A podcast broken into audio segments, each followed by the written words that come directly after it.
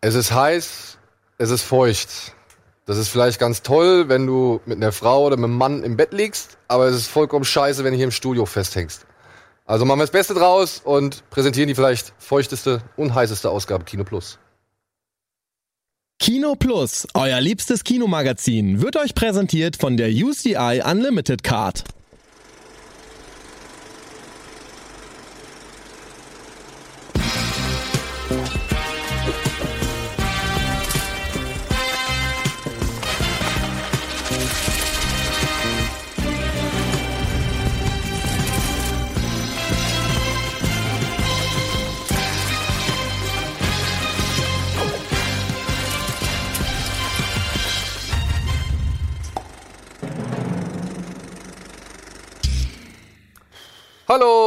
Und herzlich willkommen zu Kino Plus, das kurze Hosen Special. Schwitzi plus. Schwitzi Plus. Schwitzi plus. Ey, liebe Leute, wir machen es direkt klar. Es ist wirklich brutal heiß. Draußen sind 35 Grad oder was? Und hier drin sind es halt ungefähr nochmal 10 Grad mehr, weil die Scheinwerfer ballern, die Kameras irgendwie Hitze erzeugen, wir selbst irgendwie heiß sind und dementsprechend. Wir haben hier einen Ventilator aufgestellt. Es mag brummen, liebe Podcast-Hörer, es tut mir leid. Ich bitte wirklich tausendmal um Entschuldigung für diese Ausgabe, aber es ist einfach unerträglich heiß. Und wir haben leider keine andere Möglichkeit, diese Sendung hier heute oder halt demnächst aufzuzeichnen. Dementsprechend bitten wir um Nachsicht für das Brummen und ja, für das Schwitzen. Und ganz ehrlich, es könnte sein, dass ich die Schuhe ausziehe. Ja. Sorry. Leute, ganz ehrlich, auch meine Füße müssen atmen. Es ist so. Aber du hast doch immer diese schönen Atmen. Ja, aber ich habe sehr große Atmungsporen an den Füßen. Das heißt, 80% meiner Luftgewinnung passiert über meine Füße. Ah, okay. Da Wie machst du ich das dann, wie du natürlich- Da sind stehst? schon äh, die Hä? ein oder anderen Kleintiere sind eingesaugt oben. worden. Die sind hier oben. Füßen, ne? Poren. Na gut, dann kann man nichts machen. Das Okay. ist dann einfach aus. Es ist Biologie. Ja, und damit herzlich willkommen, Sandro, Dennis, Eddie und ihr da draußen. Und so beginnen wir unsere kleine Runde wie immer mit der allseits beliebten Frage: Was hast du als letztes gesehen? Im Kino ist Sicario 2 und da bin ich abgesehen von dem letzten Drittel sehr zufrieden mit.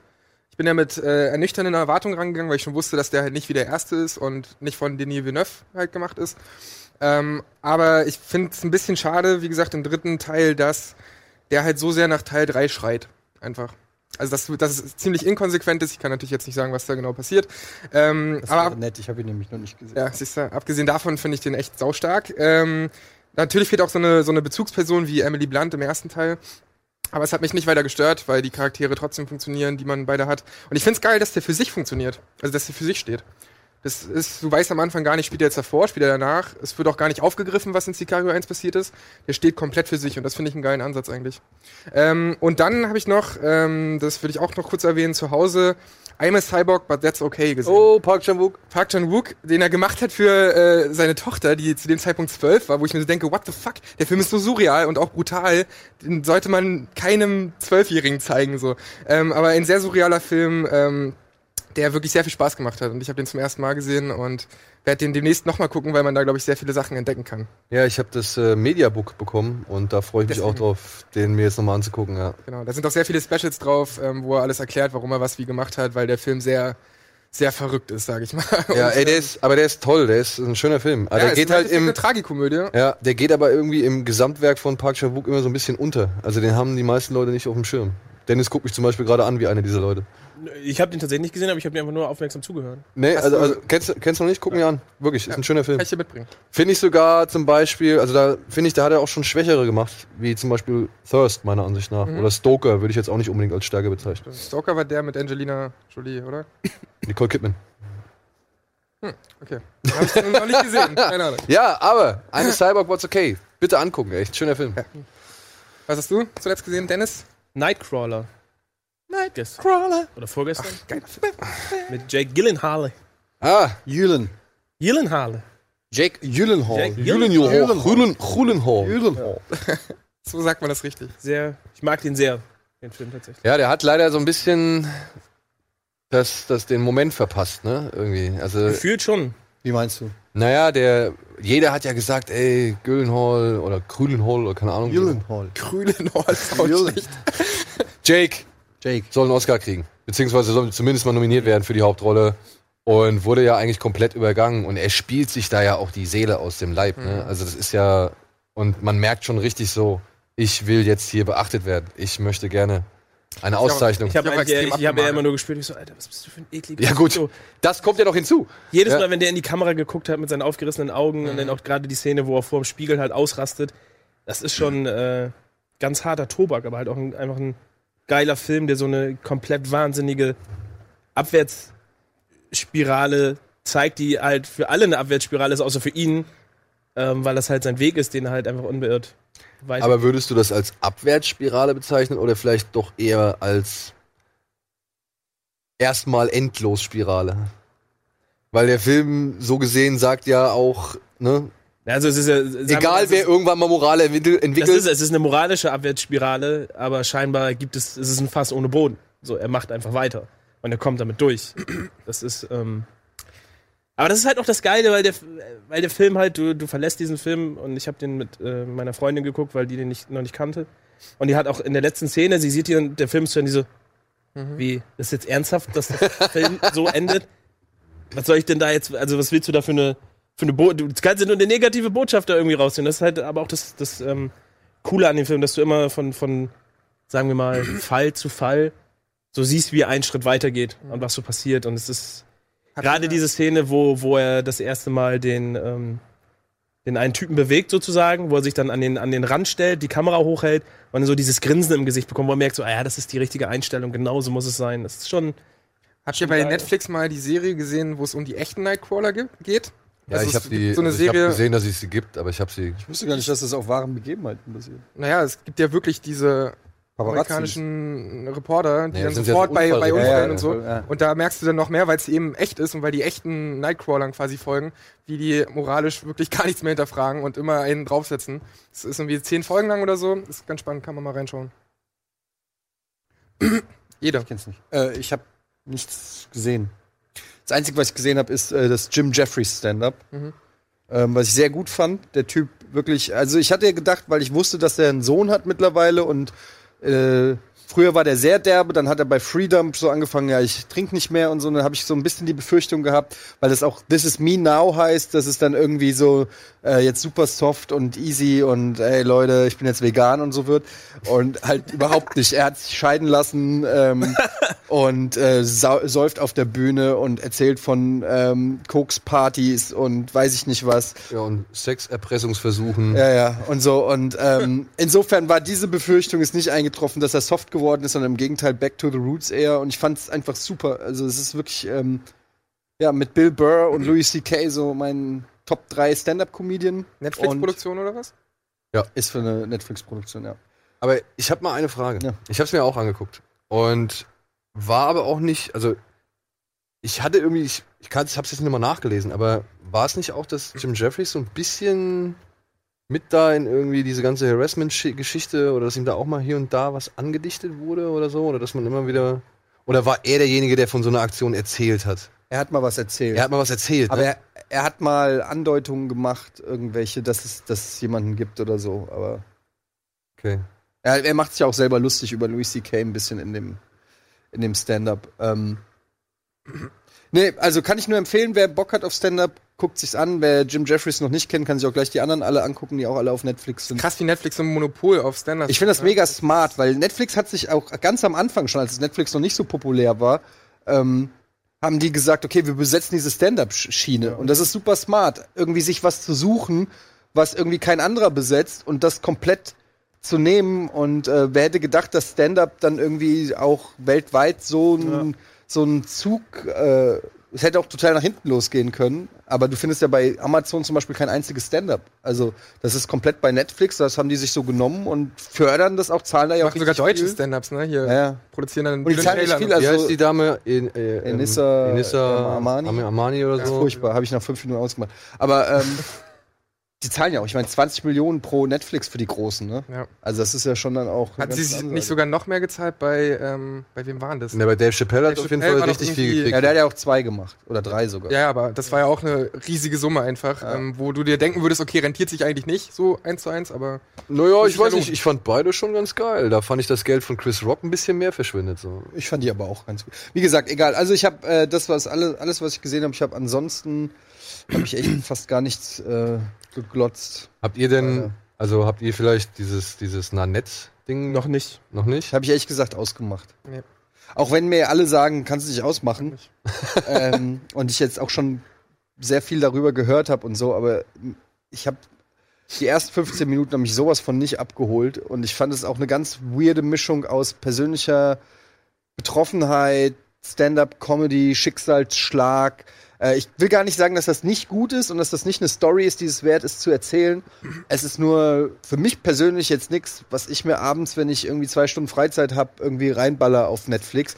Äh, vielleicht muss man auch in der richtigen Stimmung sein oder so, aber es hat mich, hat mich hat's wirklich auch gar nicht so sehr interessiert, was ihr, ihr Schicksal war, ehrlich gesagt. Ja, bei mir war es irgendwie, ich habe das Ding halt einfach angemacht und wollte nebenbei arbeiten. Weil dann kann ich irgendwie ein bisschen was Lustiges hören und so, dann wirst, kommst du in gute Laune und keine Ahnung.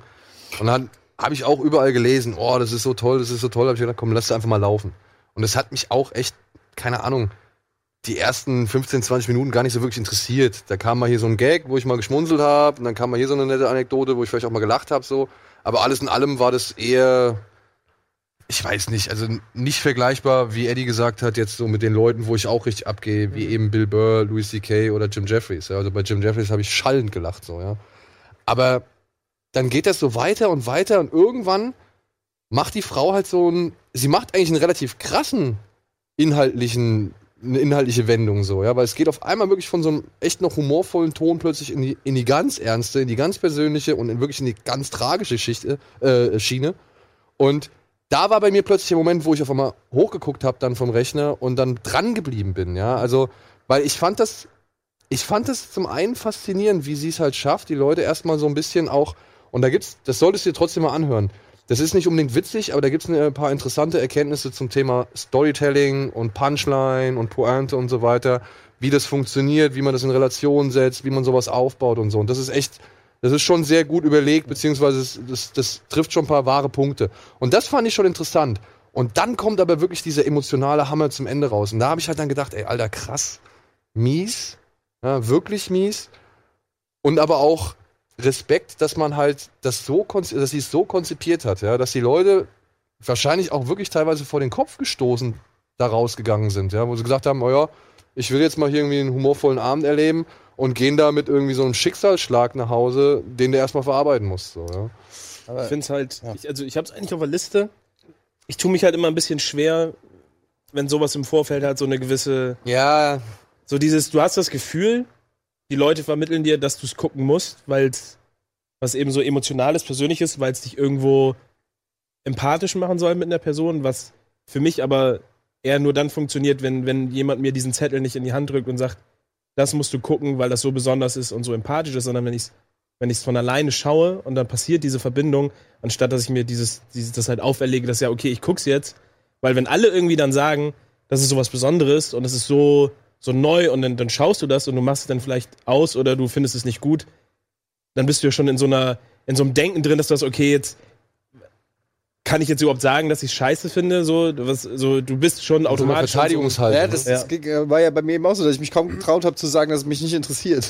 Ja, Also das, ist ja, halt so, genau. oh, du bist das ist ja auch unangenehm. Sowas guckst du dann halt auch nicht so gern. Wenn du die ganze Zeit dich auch selbst hinterfragen musst, irgendwie, wie Ey. du das gerade finden sollst. Wie so. gesagt, wenn man das Ganze angeht mit, ich gucke mir jetzt mal ein Comedy-Special an, wo ein paar jemand ein paar Witzchen macht und so, kann ich verstehen, wenn man da enttäuscht rausgeht. Oder wenn man halt sagt, ja, nee, so wird's ja angepriesen. genau. Und wenn man aber schon weiß, dass es etwas anderes ist und sich dann sagt, okay, ich lasse mich jetzt mal drauf ein, so und ich wahrscheinlich gehe ich hier nicht gerade mit der besten Laune nach Hause, dann sollte sich man sich das meiner Ansicht nach mal anschauen. Aber ja, nicht wenn man unbedingt Comedy erwartet. Aber Schröck, was hast du denn zuletzt gesehen? Was ich zuletzt gesehen habe, Equalizer 2. Und? Und wie der erste? Ja, more of the same. Was mir ein bisschen gefallen, also was mir gefallen hat, Alright, alright. äh, was mir gefallen hat, der war ein bisschen, Das ist mein Denzel. der war ein bisschen bodenständiger. Ja, aber jetzt mal ehrlich, ne? Denzel hat eine echt, der hat so eine krasse Karriere hingelegt. Alright, alright. Warum macht er von Equalizer einen zweiten Teil, nicht von Training Day oder so? Okay, Alright, Training wäre ein bisschen okay, blöd, aber. go on. Alright. Ja, wirklich. Schon sehr nah, schon sehr nah. ich liebe Denzel Washington, aber ich habe den ersten Teil habe ich ausgemacht, als es im Baumarkt ging. Okay, ich muss Ohne Scheiß. Alter. Ich höre nur gute Ich liebe Denzel, ist einer meiner absoluten Lieblingsschauspieler. Mit, mit. Al Pacino, wirklich. Ich, ich hänge an seinen Lippen, wenn er redet, ja. Aber ganz ehrlich, als, es dann, als er dann durch den Baumarkt geht, versucht die Leute mit, mit, mit, mit der Bohrmaschine. Und da habe ich gedacht, komm, das ist jetzt wirklich Quatsch hier. Das ist jetzt wirklich alberner Käse. Das kann ich nicht mehr. Und dann immer dieses, ich stelle die Uhr, guck mal, wie ich in einer Minute allen hier im Raum auf die Fresse hau und so. Das ist mir zu gimmicky. Ja. Das ist so, da fehlt mir die Erdung, da fehlt mir das, das Harte, wo ich mich identifizieren kann. Das ist, das ist fast noch schlimmer als John Wick. Fast. Ja. Gebe ich dir vollkommen recht. Ich fand den ersten auch nie so wirklich toll. Ich fand ihn noch viel zu lang. Der geht 127 Minuten. Du fragst dich, warum? Er will einfach nur ein paar Typen auf die Fresse hauen, die ein Mädchen irgendwie Ja, und misshandelt es haben. fängt immer an, dreiviertel Stunde siehst du Denzel Washington irgendwo sitzen, wie er aus dem Augenwinkel sieht, wie irgendjemandem ungerecht kommt und du weißt eh, irgendwann greift er ein und haut den auf die Fresse. Können wir es abkürzen? Genau. Für mich hätte Das ist wie so ein Porno, wo die am Anfang noch reden, wo du eh vorspulst und sagst, Ja, äh, ja, oder du guckst bei Pornhub, wo die Spikes sind. Ja, wenn der die Uhr stellt. Was ne? ist das für ein Feature, Wer ist, Alter? wer ist stärker? Äh, Denzel Washington als Equalizer oder Tom Cruise als Jack Reacher? Jack Reacher. Ja? Was, Beste- was war die Frage? Wer, stär, wer den Kampf gewinnen würde zwischen den beiden? Also in den Büchern, wenn es so wie in den Büchern ist, Jack Reacher würde einfach jedem einfach die Arme rausreißen. ich weiß nicht, ob die, ich habe ich hab so zwei, drei Jack Reacher Bücher gelesen. Die sind eigentlich so richtig brutal, oder was? Nein, der Typ ist eigentlich Typ richtig ist groß. ein, der, der, Ja, das weiß ich ja, aber dass Typ die auch so mit irgendwie auseinanderreißen. der Typ wird einfach im Buch beschrieben wie The Rock. Okay, und dann Aber, ist Tom aber auch Cruise noch Tom Cruise The Rock mit einem IQ von 200. Also es ist einfach ein surrealer Actionheld, der der Wortkack ist. Es ist eigentlich echt so eine guilty pleasure, aber es liest sich mega gut. Also wenn man kann man wirklich im Urlaub mal so ein Jack Reacher Buch, das liest du in drei Stunden durch und zwar einfach nur Bock, weil der Typ ist einfach immer Alpha und ähm, ja, gut. den würde ich gerne. Das ist, deshalb ist es so lustig, dass Tom Cruise das produziert und sagt, ich spiele Jack Reacher. Was der, was der, wie heißt der Lee Childs, der findet es auch gar nicht so geil, ne? Wobei die Filme sind okay. Die Filme, ja, der zweite war nicht so cool, aber der erste war schon richtig gut. Und Equalizer 2 finde ich besser als den ersten, muss ich ehrlich sagen, weil er halt bodenständiger ist, weil die Kämpfe schön hart sind und so und weil er das Ganze nochmal ein bisschen verknappt. Nichtsdestotrotz gibt es am Anfang direkt piep, piep, bum, bum, bum, bum, alle liegen am Boden, piep, piep. Und das Dumme bei der ganzen Szene ist, das ist wirklich die erste Szene, warum zeigen sie die Uhr nicht? Also er macht halt, er drückt nur seine Uhr an und dann drückt er seine Uhr wieder aus. Haben sie vergessen zu filmen. Und wir wissen halt nicht, wie lange er gebraucht hat so. Und das machen sie aber später, machen sie es halt komplett bewusst, dass, er, dass sie halt das Display zeigen und auch zeigen, wie er wieder die Uhr abstellt so. Was soll das überhaupt? Ja, keine Ahnung, es ist halt einfach ein Gag oder ein Gimmick oder ein Markenzeichen. Ja, aber dann ziehst du auch mit Humor auf und versucht es nicht irgendwie noch. ich. ja, gut, also das mir macht fehlt der da- Film nicht. Nee, mir fehlt auch im Er ersten der ganze Humor ernst, und ja. ähm, ich glaube, es hätte besser funktioniert, wenn sie es ein bisschen humorvoll aufgezogen hätten. Ja. Und Equalizer halt auch, ne? Nach 45 Minuten, frühestens, fängt die Geschichte an. Ja, sag ich ja. Ja? Und, dann ist er halt nach zwei Stunden vorbei. Und naja. Wie gesagt, more of the same. Ich fand die Kämpfe ganz gut, auch wenn vieles per Schnitt gelöst wird. Denzel war cool. Aber der Rest ist halt genau wie vorher. Und funktioniert auch nach den gleichen Prinzipien so. Also wenn du da irgendeine Figur aufgebaut siehst, dann weißt du genau, ob die halt ja der Endgegner ist oder eben das Druckmittel. So und das ist halt Ja, schade. am Wochenende mir mal zu Gemüte führen, was? Aber war der erste so erfolgreich, dass die da. Der zweite ist vor allem jetzt erfolgreich. Der hat sich wohl auf Anhieb auf Platz 1 gesetzt und noch ein Der paar war Filme nicht unerfolgreich. Der hat auf jeden Fall, glaube ich, am ersten Wochenende seine Kosten eingespielt und dann reicht das ja für ein Sequel. Ja. Für so einen Film auf jeden Der Fall. kostet ja was? Kostet ja 40 Millionen, schätze ich Ja. jetzt mal. Ja, denke ich mal, ja. Ich guck das nach. Gut, wir machen erstmal Werbung und melden uns gleich zurück mit den Kinostarts der Woche.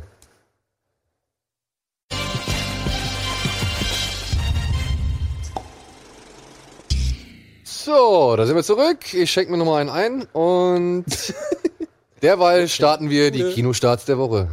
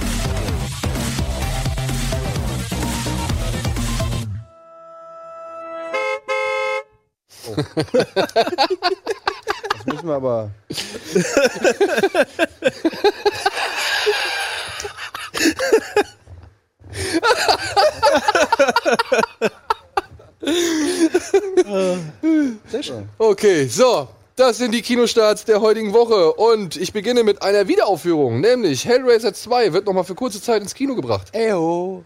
Neu aufgelegt, neu restauriert und ungeschnitten und äh, ja, einfach nur schön. Aber da kriege ich ja die geile äh, Genau. Blu-ray-Box. Da ist der auch drauf in der restaurierten Fassung. Ja, worum geht's? Es geht jetzt darum, dass Kirsty heißt sie, glaube ich, in eine Anstalt eingeliefert wird und der Anstaltsarzt richtig Bock drauf hat, die Zenobiten und die Würfel und so weiter zu erforschen. Und dafür hat er auch ein junges, passendes Medium am Start und ja, öffnet daraufhin die Pforten der Hölle. Und Pinhead und seine Kollegen, ja, schreiten zur Tat. Ein Sequel, nicht mehr von Clive Barker inszeniert, hatte auch eine recht, ja, also auf der, du musst, dir- du musst dir unbedingt diese Dokumentation auf der Box angucken, die heißt Leviathan, aufgeteilt auf drei Filme, also der erste, der zweite und der dritte Teil werden da mal richtig im Detail erklärt.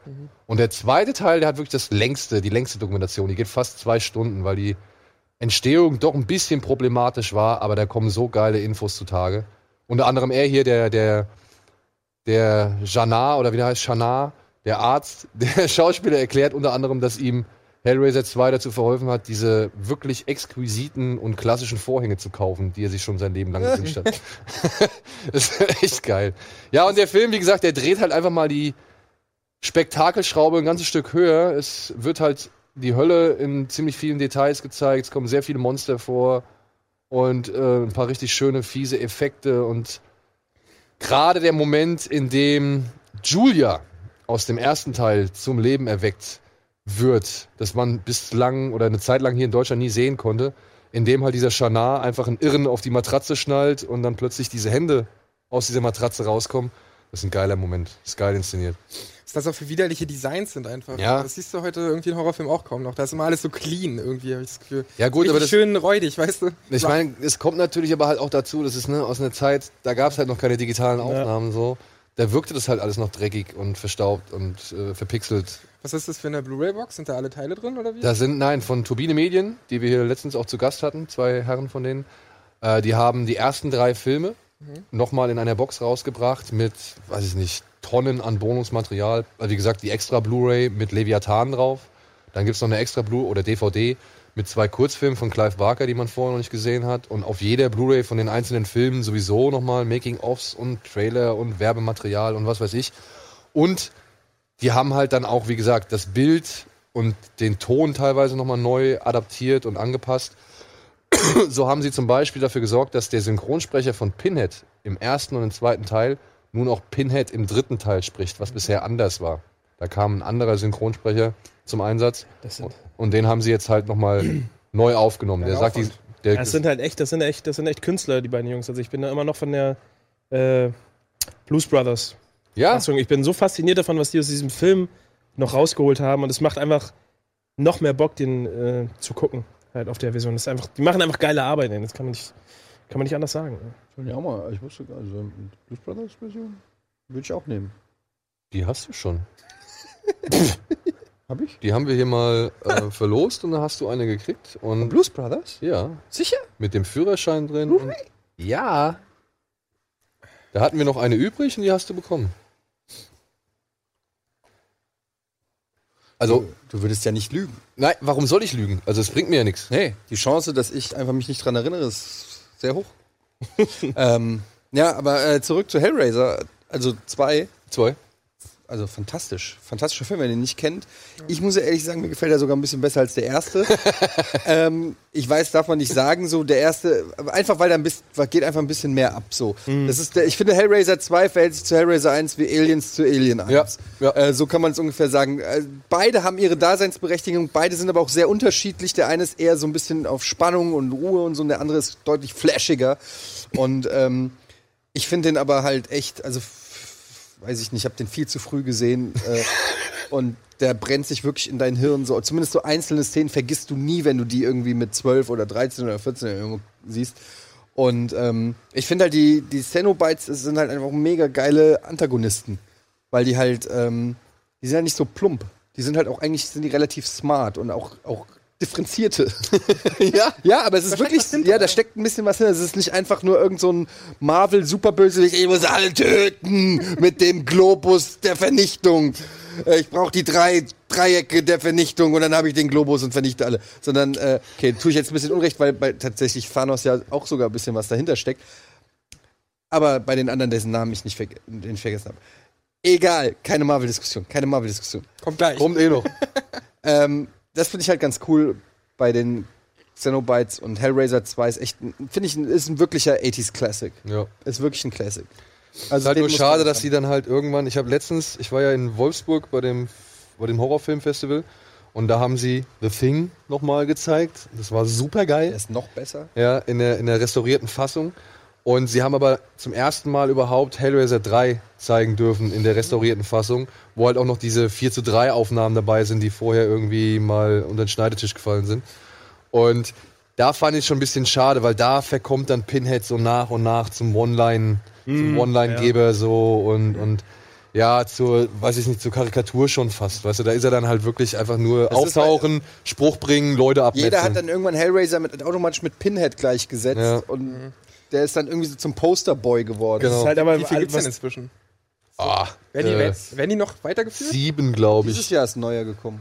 Oder letztes Jahr? Dieses Jahr? Also ich glaube, es gibt sieben, weil der, der Verleih, der die Lizenzrechte bislang hatte, der wollte den Film, also die Lizenzrechte halt nicht aufgeben und hat dann deswegen immer einen anderen, einen Film nach dem anderen rausgebracht, die dann auch teilweise einfach nur ganz normale Detektivgeschichten dann geworden sind, weil sie halt kostengünstig produzieren mussten. So. ist halt das, was, was, was gefühlt irgendwie jedes 80s Monster, nenne ich es jetzt mal, irgendwie durchlaufen hat. Ob es jetzt Hellraiser Judgment 2018. die, die Nightmare-Reihe ist, ob es Halloween ist, ob es Freitag der 13. ist. Alle sind irgendwie ab einem gewissen Teil auch so tongue-in-cheek-mäßig ge Ja, ja, ja, Die ja. sind dann auch direct to DVD, ne? Ja, Hellraiser Hell on Earth, Hellraiser Bloodline, Hellraiser Hellworld, Hellraiser Inferno, Hellraiser Revelations. Oder ins Okay. Buch geschaut, so Horror. welches, welches Beiwort hatten wir noch nicht? Resident Evil fast schon. Ja. Ja. Und es gab ja mal wirklich ernsthafte Planungen oder Unternehmungen daran, dass Pascal Augier, der Regisseur von Martyrs, ein Reboot zu Hellraiser inszeniert. Aber spricht ihn mal darauf an und der kriegt auf jeden Fall eine Krawatte. so, machen wir weiter. Es kamen noch ein paar andere Filme. Hellseeker. Ähm, unter anderem. Origins, Natürlich. Ja, klar, Origins. Unter anderem kommt ein Film, der heißt Catch Me, beziehungsweise im Original Tag. Und es geht wirklich um das, wonach es klingt. Es geht um erwachsene Menschen, die einmal im Jahr, immer im Mai, sich zusammenrotten und Fangen spielen. Eben auf, sage ich mal, großer, breiter Bühne. Denn sie sind übers ganze Land verteilt. Und die jagen sich dann halt immer gegenseitig. Und das basiert auf einer wahren Geschichte, die im Wall Street Journal erschienen ist, wo halt wirklich eine Gruppe von Leuten, von Schulfreunden, immer wieder einmal im Jahr zusammengekommen sind und dann halt richtig Fangen gespielt haben. Die haben sich dann so richtig abgefangen. Der eine ist auf, siehst du halt am Ende vom Film, von dem Film, siehst du halt die Originalaufnahmen, wie die halt zum Beispiel, der eine kommt auf den Golfplatz und taggt den anderen halt und daraufhin muss der halt die anderen jagen so. Und dann fährt er teilweise, keine Ahnung, 500 Meilen, um den anderen zu taggen und so. Und ja, das hat jetzt Hollywood nun als Filmstoff aufgegriffen. Und hier geht's halt um diese Gruppe von Leuten, angeführt von Ed Helms, Hoagie heißt er, der John Hamm, äh, Hannibal Buress und hier, wie heißt der, Jeremy Renner. Jake Johnson. Achso. Jake Johnson zusammentrommelt, denn sie wollen jetzt endlich nach 30 Jahren Jeremy Renner taggen, der es bisher immer geschafft hat zu entkommen und der auch wirklich keine Kosten und Mühen scheut. Ich sag's wie es ist, I'm sold. Ja?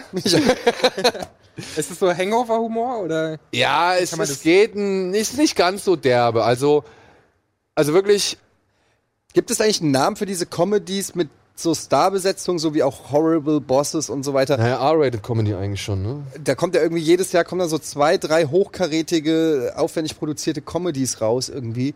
Ich wüsste gerne mal, ob es da irgendeinen Namen für gibt. Also ganz so R-Rated fand ich den jetzt nicht. Also es kommen jetzt nicht so wirklich viele unter der Gürtellinie Witze vor. Und ich muss aber auch leider sagen, War nicht gut? ganz so witzig fand ich ihn auch nicht. Ich habe ihn am Montag gesehen und ich habe nicht wirklich viel gelacht. Und da habe ich aber auch wirklich nur als Vergleich den Game Night genommen, der halt vor kurzem auch erschienen Ja, ist. das, also. Und der eigentlich das gleiche Prinzip hat. Erwachsene Menschen spielen und versuchen darüber hinaus noch so ein bisschen was übers Leben zu vermitteln. Ich muss sagen, hier die Schlussbotschaft von dem Film, die ist toll. Ja, da kommt auch noch, sage ich mal, eine Sache, mit der rechnet man nicht unbedingt. Und so ganz am Ende habe ich halt schon das Gefühl gehabt, so, ach komm Jungs, ich bin euch nicht böse. Ich hatte jetzt zwar nicht den allergrößten Spaß meines Lebens so, aber es ist sympathisch. Ich muss trotzdem sagen, ich habe nicht wirklich viel lachen müssen. Ja, da sind ein paar schöne Gags dabei, aber manche Gags sind halt auch irgendwie einfach fehlgesteuert und einfach nicht richtig zu Ende gebracht oder nicht richtig aufgegriffen so. Vielleicht auch schon ausgenudelt. Also, oder dass man die auch erwartet. Nee, aber ich will jetzt den Gag nicht vorwegnehmen, aber es gibt da einen Gag mit einem sehr brisanten Hintergrund und den greifen die meiner Ansicht nach richtig an, beziehungsweise spielen die nicht richtig aus. Ja, wenn ihr mir, habt ihr, habt ihr zum Beispiel mal Four Lions gesehen? Klar. Ja, bei dem habe ich schallend gelacht und der ist halt richtig böse, teilweise so. Und hier, wie gesagt, gibt es so eine Szene, die spielt ähnlich mit dem Humor von Four Lions und die kriegst nicht hin. Dabei ist es auch nicht unbedingt die Schuld der, der Stars, aber eine Sache auch, ne? Dieser Jake Johnson, der wird da als Kiffer vom Herrn hingestellt. Und wirklich, es ist lächerlich. Weil das ist der schlechteste digitale Rauch, den ich seit langem gesehen habe. Ja, egal ob er jetzt einen Joint, eine Bong oder sonst irgendwas im Mund hat oder auspustet oder sonst irgendwas, es, es sieht aus wie auf einer Playstation ausgepustet so. Ja. Das Aber ist, das kriegst du doch besser hin. Also es muss ja es nicht gibt mal- in Hollywood, glaube ich, extra eine Firma, die sich nur mit dem Thema beschäftigt, falls halt Figuren im Film rauchen, dass sie halt möglichst authentischen Rauch da rein basteln Wie können. Seth Rogen casten, der raucht dann einfach Ja, die Kamera. ja. So, machen wir weiter. Mit einem Remake. Und zwar von einem echten Filmklassiker, nämlich von Papillon. Und ja, das, was Steve McQueen gespielt hat, spielt jetzt Charlie Hunnam. Einen französischen, ja, Glücksritter namens Papillon, der eine, ja, einen Fehler zu viel begeht und daraufhin verhaftet wird und jetzt in eine Strafkolonie versetzt wird, wo er sich mit einem, was ist er? Dokumentfälscher namens Dega anfreundet, weil er weiß, Dega hat richtig viel Kohle und kann ihm dabei behilflich sein, von dieser Knastinsel zu fliehen. Und deswegen, ja, übernimmt er den Personenschutz von Dega. Und das ist Was eigentlich im mit Freddie Mercury, Alter. mit Freddie Mercury, ja, der ist mit dabei. Und ey, wirklich, du kannst diesem Film nicht viel vorwerfen. Der macht das gut. Charlie Hunnam ist zwar jetzt nicht ganz so ausgemergelt wie Steve McQueen. Und ich fand Dustin Hoffman irgendwie in seiner Art ein bisschen skurriler. Hier, Remy Malek geht da so ein bisschen mehr in die Tiefe. Aber im Endeffekt macht dieser Film einfach nichts anderes, als das Original nochmal nachzuerzählen. Und leider, das Original ist ja so echt schon zweieinhalb Stunden, zwei Stunden zwanzig lang, fühlt sich der Film, den wir jetzt hier in Deutschland in einer 117-Minuten-Fassung gesehen haben, trotzdem genauso lang an. Fand ich ein bisschen merkwürdig. Obwohl es ist wirklich alles, da, da kannst du nicht großartig meckern. Also Charlie Hunnam macht's gut, Remy Malek macht's gut. Die Settings, auch die, die, sag ich mal, die Gefängniszeit, das wird alles schon sehr schön zermürbend gezeigt und so. Ist alles cool, aber es ist absolut kein Mehrwert gegenüber dem Original, außer dass du halt siehst, welchen Fehler oder was Papillon gemacht hat, weswegen er auf die Strafkolonie verdammt wird. So. Also, wenn, der, wenn man das Original nicht kennt, guckt euch den gerne bitte an. Es ist, das Original. oder halt einfach das Original. Also Steve McQueen ist halt ein bisschen besser als Charlie Hunnam, muss man einfach mal sagen. Und dann muss man noch dazu sagen, unsere Kollegin Antje Wessels, die hat es irgendwie rausgefunden, weil der kommt ja auch schon relativ bald schon auf DVD und Blu-ray raus. Aber da wurde die Laufzeit mit 132 Minuten angegeben. Es gibt halt extra für Deutschland eine kürzere Kinofassung, was ich ein bisschen schade finde, weil ich werde mir den, glaube ich, dann nochmal auf Blu-ray in der Langfassung angucken wollen. Denn, wie gesagt, er macht nicht viel verkehrt. Aber wenn man das Original kennt, muss man diesen Film halt auch nicht unbedingt gucken. Ja? So, gehen wir weiter zu einem kleinen, dreckigen Science-Fiction-Neo-Noir-Thriller namens Hotel Artemis. Mit Jodie Foster, Aber warte, da haben wir doch einen Trailer gekriegt. genau, da haben wir einen Trailer geguckt. Jeff Goldblum und Dave Bautista. Genau. Geil. Wie erkläre ich das am besten? Also, es spielt in der Zukunft, wie man sieht, in Los Angeles 2028. Es herrschen gerade Aufstände bezüglich einer Wasserknappheit, denn Wasser ist privatisiert worden und der Konzern, der da die Mehrheitsrechte hält, hält das Wasser zurück. Und gleichzeitig geht es um eine Gruppe von Kriminellen. Einer ist verletzt worden, Paperboy aus Atlanta ist verletzt worden und sein Bruder Sterling K. Brown aus This Is Us bringt ihn jetzt halt Ah, ins Horrorhospital nee, Horrorhospital, ins Gangsterhospital oder Hospitalhotel von Jodie Foster, wo sie halt die Leute flickt. Das ist der Anfang. Das ist der Anfang. Das sind fünf Minuten des Films. Und alles, was dann passiert, hat keine richtige Handlung mehr. Es kommen noch irgendwelche Figuren und die treffen aufeinander, die reden miteinander und die streiten sich auch und irgendwo wird es auch mal ein bisschen strittig, aber so eine richtige Geschichte will dieser Film nicht entwickeln. Charlie Day? Charlie Day spielt mal wie immer die nervigste Figur im Raum. Sophia Butella spielt mal wieder eine Kampfamazone. Jeff Goldblum spielt Jeff Goldblum. und Dave Batista spielt Dave Bautista. eine etwas pflichtbewusstere Version von Drax. Also, das ist sehr Typecasting hier. Ich bin wieder ein Trottel, also. Ja, nicht kein Trottel, aber er nimmt seine Aufgabe sehr ernst. Ja. Aber ist das alles irgendwie trotzdem unterhaltsam oder Ich muss sagen, klingt der jetzt man merkt halt einfach, dass man merkt halt einfach, dass dieser Film keine richtige Aufgabe hat. Und das ist ein bisschen schade, weil der hat halt deutlich schon ein paar Ansätze. Er packt da auch so ein paar McGuffins rein, die, aus denen man was machen könnte. Aber irgendwie, ja, geht's eigentlich nur um dieses Aufeinandertreffen und Hochkochen Ein bisschen von trashig aus, wenn Persönlichkeiten. Ich will jetzt auch gar nicht sagen, dass der schlecht ist. Wie gesagt, ich war nur ein bisschen so enttäuscht, dass halt so wirklich gar nichts irgendwie in diesem Film erzählt wird oder also so wenig erzählt wird. Aber er lebt halt von ein bisschen von dem Setting. Ich fand dieses Hotel richtig cool ausgestattet hier in diesem Art Deco und Hightech-Stil. Ich fand die Figuren allesamt irgendwie unterhaltsam. Also auch obwohl Charlie Day nerv- nervt, obwohl Sophia Botella einfach nur das ist, was sie halt sonst auch immer spielt, halt diese Kampfamazone. Ähm, aber Jodie Foster, die, die trägt es dann so ein bisschen über die Laufzeit hinweg. Die ein oder andere härtere Szene trifft es, trifft es, trägt es für die Laufzeit hinweg. Ein paar Dialoge tragen es für die Laufzeit hinweg. Und im Allgemeinen sage ich halt, ist mir so ein Film doch ein bisschen lieber als so ein rundgelutschter Blockbuster, der sich halt gar nichts traut. So. Und ich hoffe, dass dieser Film tatsächlich ein bisschen Erfolg hat, beziehungsweise seine Kosten wieder einspielt, denn da wird so ein bisschen angedeutet, dass es noch weitere Hotels in dieser Welt gibt. Und deswegen glaube ich, wenn der genug einspielt, könnte er ähnlich wie The Purge seine Welt noch ein bisschen weiter ausbauen. Immerhin mal original, ne? Also, Ja. oder, oder gibt's da irgendwie einen Roman, eine Romanvorlage oder Nee, das ist von, wie heißt der Mann? Der hat schon bei diversen, ähm, hier Iron Man 3, Mission Impossible, Rogue Nation, Pierce. Drew Pierce, hat der mitgeschrieben und das ist sein Regiedebüt, so basiert auf seiner Idee wohl, wenn ich das richtig verstanden habe. Und von mir aus darf der die gern ausbauen, Ja. nur soll dann halt irgendwie vielleicht ein bisschen mehr Wert noch auf die Mission Geschichte Impossible legen. Rogue Nation Wow, hat er der war sehr geschrieben. gut. Aber deswegen meine ich halt. Und er ähm, sitzt an einem Untitled Ghostbusters Project als Autor. Wusste ich nicht mal, dass es das gibt. Naja, ist es vielleicht immer noch die Nummer mit den. Men in Black? Hemsworth und so? Ja, die Man in Black Sache ist doch, glaube ich, vom Tisch. Die ist vom Tisch? Ich glaube schon, ja. Ja. Nee, aber ähm, ich habe das nur gesagt, weil ich halt schön finde oder, oder es immer gut finde, wenn auch mal originale Ideen irgendwie dann mit einer, mit einer eigenen Idee und, und einer eigenen Welt insofern irgendwie geschrieben wird. Ja, also ich sag mal so, ne?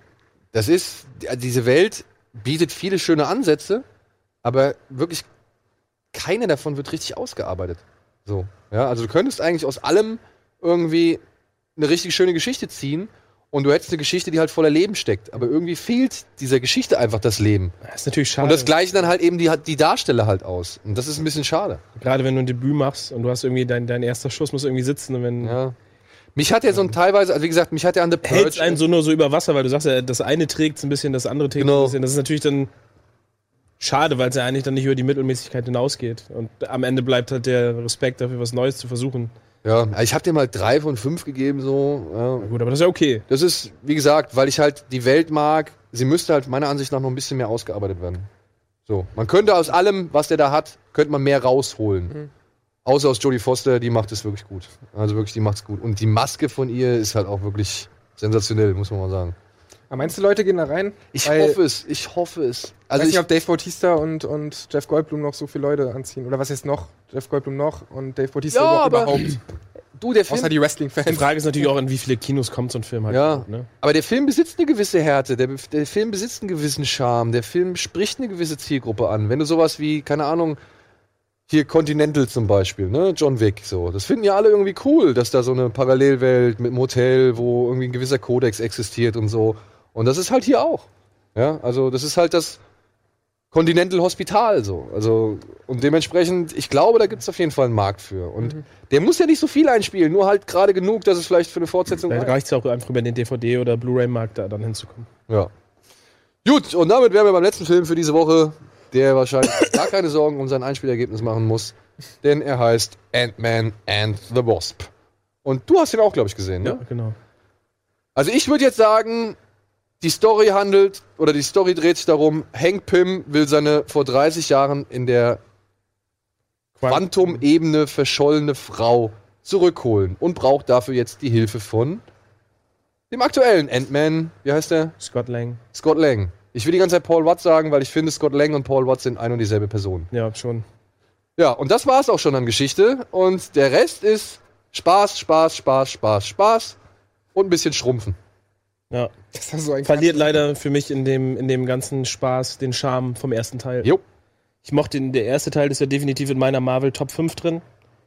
Und ich habe jetzt vor der Sendung noch mal kurz versucht, den Film irgendwie in meinem Kopf noch mal vorbeizuholen. Ich, das ist so einer der ersten Marvel-Filme, wo ich wirklich auch sage, ich, also, da ist nichts irgendwie so drin geblieben, wo ich sage, das ist was Geiles, wo du irgendwie sagst, das ist eine coole Szene gewesen. Wobei das, das einzig Gute, und das ist natürlich dann auch immer ihr Verdienst, so ist die Szene, wo die darüber, wo er mit seiner Tochter darüber redet, ähm, dass er eine Partnerin braucht, wie die am Anfang durch das Haus irgendwie laufen. So, das ist wirklich charmant.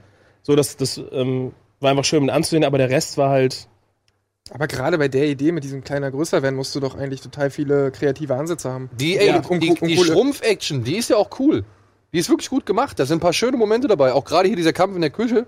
Da, da kommt noch mal irgendwann so ein riesen Salzstreuer zum Einsatz, glaube ich. Das ist echt geil. Ja, da ist auch kein Problem mit. Aber, Das Problem Du ist, hast der, halt- der Film hat halt ja. gefühlt drei bis vier Storystränge. So, und anstatt einen so auszuarbeiten, dass du sagst, okay, du interessierst dich für den Bösen, du interessierst dich für die Guten, so, du hast irgendwie mal ein bisschen, Oder für die Leute Ist- dazwischen. ja genau, du hast ein bisschen Fleisch am Knochen, ist das eher, als ob das alles nur Sehnen sind. So, Ja. da kaust du drauf rum und äh, Nicht, nicht in Ordnung, ganz ehrlich. Aber was mir erst durch Alvin, im Gespräch mit Alvin bewusst wurde, dass Marvel das ja schon eigentlich die ganze Zeit macht. Diese drei Filme im Jahr. Einer ist das Experiment, einer ist das große Spektakel und einer ist die Nummer sicher. Und das ist jetzt Ant-Man and the Wasp. Die Nummer sicher. Die Nummer sicher, ja. Da wird ja nichts riskiert. Was wird denn da riskiert? Also ich habe die Vermutung, dass Ant-Man stirbt am Ende. Stimmt das? Also, das wäre natürlich jetzt hart, wenn wir das irgendwie erzählen würden, ne? Ein Scherz, der stirbt auf keinen Fall.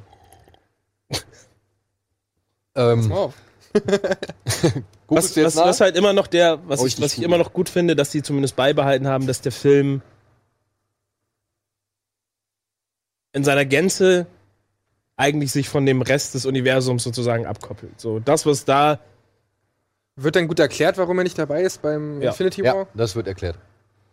Also kauft, kauft man auch ab. ist auch, ja, es ist auch, ist ne- gut das ist, erklärt, ja. das ist halt alles, das ist halt das, was halt an dem Film noch am meisten funktioniert, dass er halt in seinem Universum bleibt, sozusagen. Der hat halt, du hast wieder Michael Pena mit seinen Dudes, die irgendwie ihr Ding machen, ähm, der halt auch in der Mitte wieder die, die Lacher-Szene halt überhaupt eigentlich in dem, in dem Film hat, so, der funktioniert halt in der Rolle da. Da funktioniert halt auch der Gag aus dem, aus dem ersten Teil, der da wieder auftaucht, funktioniert noch. Ich find's lustig. Aber, es ging schon fast in so eine Anchorman-Richtung, fand ich, so in so diesen super, super ähm, Und wie du sagst, Humor, ne, es wird halt genauso aufgebaut und eingebaut wie im ersten Teil.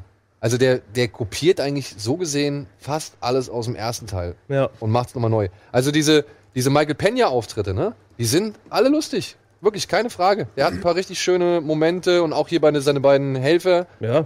die kriegen Dafür- auch ein paar richtig coole Momente so. Aber das kommt wie auf Knopfdruck. Okay, wir brauchen wieder einen Gag von Michael Pena. Alles klar. Jetzt schrumpfen. Klar. Paul Rudd muss an sich selbst zweifeln. Bam. Okay. Weißt du, und so wird es Oh halt. Gott, ey, hab ich keinen Bock auf den Film. Ey, das klingt doch alles so, wie gucke ich mir auf dem Samstagabend mal zu Hause an. Also mich reizt da auch wenig. Das ist seit, Ja, seit Kino- keine Ahnung, Black Panther oder, oder noch länger bei mir Kein, tatsächlich auch so, dass ich sage, Netflix-Account oder Videospielkonsolen hast? ich renne da halt nicht rein, sondern ich gucke mir den irgendwann mal zu Nee, Hause an. und das, das, das, das Dilemma an der Sache ist ja, das ist ja eigentlich ein sympathischer Film. Du kannst ihm ja nicht irgendwie böse sein oder so. Ja, das Einzige, was du halt irgendwie dem vorwerfen kannst, dass es halt meiner Ansicht nach fast eine 1 zu 1 Kopie vom ersten Teil ist. Und dann halt die typischen Marvel-Fehler begeht, wie du hast zwei Antagonisten und du machst aus beiden nix. Vor allem, dass auf der egal. einen Seite hast du eine neue Schauspielerin, die die Antagonistin spielt, die sogar. Ghost. Ja, genau, die sogar irgendwie die ist ja nicht mehr, die ist ja, ohne das zu spoilern, die ist ja, die ist kein wirklicher Bösewicht. So, die hat schon eine Agenda, wo du sagst, okay, kann ich nachvollziehen. Auf der anderen Seite hast du einen Walton Goggins, der halt einfach ein geiler Schauspieler ist, den du da irgendwie als, als äh, Kasper-Gauner irgendwie. Und der muss echt aufpassen. Der hat in Tomb Raider schon so einen verschenkten Auftritt gehabt. Jetzt hat er hier wieder so einen verschenkten Auftritt. Und ich, irgendwo noch war er auch, glaube ich, als Bösewicht mal äh, eingesetzt. Und du hast halt kaum was von ihm gehabt. So. Ja. Und das ist schon wieder so. Ihm würde es relativ egal sein, solange er auf Blockbuster Ey, ich, ich glaube, alle Leute, die Bock auf diese Art von Film haben, die sowieso dafür ins Kino gehen, die werden da Spaß dran haben. Und wie du schon sagst, das ist kein, kein schlechter Film, aber das, was wir auch diskutiert haben, so diese, diese Messlatte, die irgendwo sich im Mittelfeld einbrennt, so, die sehe ich halt immer noch als, als gefährlich an, weil wenn der Film sich nichts traut, bleibt er halt irgendwann nicht mehr im Gedächtnis. Ja, und du gehst halt rein, du isst es, du kackst es der wieder anderen aus Seite- und sagst, okay, hat gut geschmeckt, aber Auf der anderen Seite kannst du auch nicht erwarten, dass alle drei Monate dich so ein Film halt umhaut. Also wenn die diesen Plan weiterführen, mit alle drei Monate kommt halt so ein dicker Blockbuster von Marvel, da, ich Ja, meine, aber sind ja alle im Endeffekt gut Ich, und okay, kann da reingehen und pass auf. keine schlechte Zeit Ich gehabt. kann nicht erwarten, dass mich das jedes Mal umhaut. Ja, aber die können auch nicht von mir erwarten, dass ich dann in jeden Film reingehe. Ja. ja.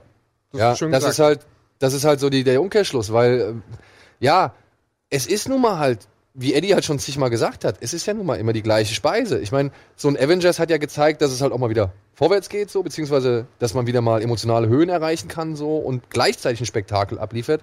So ein Black Panther, der war wichtig für eine gewisse Zielgruppe, beziehungsweise für einen ganzen, sag ich mal, Kulturkreis, keine Ahnung, was weiß ich. Und so ein Ant-Man, ja, der ist halt einfach nur, hier, das ist das gute Laune-Bonbon hinterhergeschoben, so. Der Lückenfüller bis zum nächsten Ding. Und das ist ein bisschen schade, Ja, weil aber naja, der Film wurde trotzdem gemacht. Ja, vor allem ist das ist halt, es ist immer, immer einfach verschwendetes Potenzial, finde ich. Du siehst halt in jedem Film immer Ansätze, das, wo du denkst, ja, davon möchte ich gerne mehr sehen, bitte, und dann cut wieder alles zurück. Aber genau das wollen ja die meisten Zuschauer. Also Wenn sie damit glücklich werden, ist es auch wenn, cool. Wenn du So, kreativer also- wirst und irgendwie verrücktere Stories erzählst oder was weiß ich, Ist halt- tiefgründigere, schreckt es vielleicht auch irgendwie so casual Leute ab. Weil das läuft ja alles super erfolgreich. Der wird ja auch Aber super Logan zum. Beispiel lief da auch sehr erfolgreich. Ja, aber wie gesagt, da sehne ich mir halt wieder echt mal wieder so einen Loken herbei. Halt. Aber es ist halt auch ein anderes ähm, Klientel, den ne? Also so ist ja, ist ja auch ein ab 16er und so. Da hast du ja nicht die ganzen, da musst du nicht gleichzeitig noch die, die Kinder abdecken. Ja, es Ja, aber funktioniert das, ist, das sind ja selbst auferlegte Regeln. Ja. Also das, die ich meine, davor Aber- war ja Wolverine auch ein Familienköter. Ja, aber Also- Logan hat ja trotzdem bei weitem nicht so viel gemacht wie ein Black Panther oder so. Allein dadurch, Nein, dass er- aber, aber allein es dadurch, geht, es dass geht er ja darum, es geht ja darum, dass jemand sich eine Vorlage, War schon gut. eine Vorlage Ja, nimmt. aber ist doch weit weg davon. Da, allein Ja, dadurch, aber- dass er rated R Das ist. fact-checke ich kurz. Aber das ist ja, das ist ja egal. Es geht ja nur um, dass du hast einen Logan, Ich wo, das wo seit zehn Jahren die Leute sagen, ey, der Charakter ist aber in den Comics so und so. Und jetzt haben sie den am Ende halt mal so ernst genommen, wie die Figur halt ist. Ein Ant-Man, aus einem Ant-Man kannst du halt auch keinen, keinen düsteren Film machen. So, das ist klar. Aber du kannst auch intelligente, Naja, du könntest schon. Du musst nur die Eier haben. ja, aber was willst du, na, du kannst, du musst ja nicht, also ich bin Ey, auf du jeden Fall das Gegner Problem von ist doch jetzt bei- bei jeden Dings. Film irgendwie auf Pump düster zu machen oder ernst Und zu wenn machen. du halt- Musst du nicht. Wenn, Okay. du, wenn du ein Cinematic Universe hast, dann kannst du aber, glaube Black ich, da Panther war ja doppelt so viel. ja, siehst du, ähm, das ist ja allein dadurch, dass der PG Aber Black ist. Panther hat auch das. Doppelte oder das mindestens Zehnfache gekostet. Ja. Ne? Muss man ja auch mal sagen. Logan war schon ein großer Erfolg für, für den Film. Und hat aber nicht so viel gekostet. Ja, aber du kannst in so ein Cinematic Universe, glaube ich, nicht plötzlich so ein Rated R-Film Ja, bauen. ey. Und dann mach doch einen losgelösten Film. Ja, ey, ich wünsche mir das doch auch, aber es Scheiß doch mal auf das dein du von Universum. Disney nicht erwarten, Alter. Ja, nee, muss man nicht. Aber wir müssen jetzt mal erwartungshalber Werbung machen. Aber ich würde trotzdem, also ich würde trotzdem, ich würde so, einen- so einen schrägen Daumen geben. Weil ist, für mich ist der halt hier. Ja. Glatte Mitte. Also, wirklich. Weil dafür, dafür reißt er zu wenig. Aber man, sah man halt gut ärgert aus. sich aber auch wieder nicht. nein, der hat, Man gute, ärgert sich der hat lustige Nein. Szenen gehabt, der hat gute Effekte gehabt, die Action war ziemlich cool. Äh, Angeline, äh, wie heißt sie, Evangeline Lilly, Lilly war cool. die spielt halt ne, auch eine geile, geile Frauenrolle. So, ich finde, die stiehlt halt teilweise Paul Rudd auch die Show. Und was halt, was halt wieder mal erstaunlich ist, ist dieses diese Stimmt. Verjüngungseffekte, Ja. die sie halt machen. Ja? Also du siehst halt am Anfang Michelle Pfeiffer und Michael Douglas in jung. Und das ist. Ach so wie bei Robert Downey Jr. Ja, sieht halt Iron Man, einfach Man. richtig gut aus. Es sieht richtig gut aus. So, Civil War. aber jetzt machen wir Werbung und melden uns gleich zurück mit den News. Ich will mal hier was ein.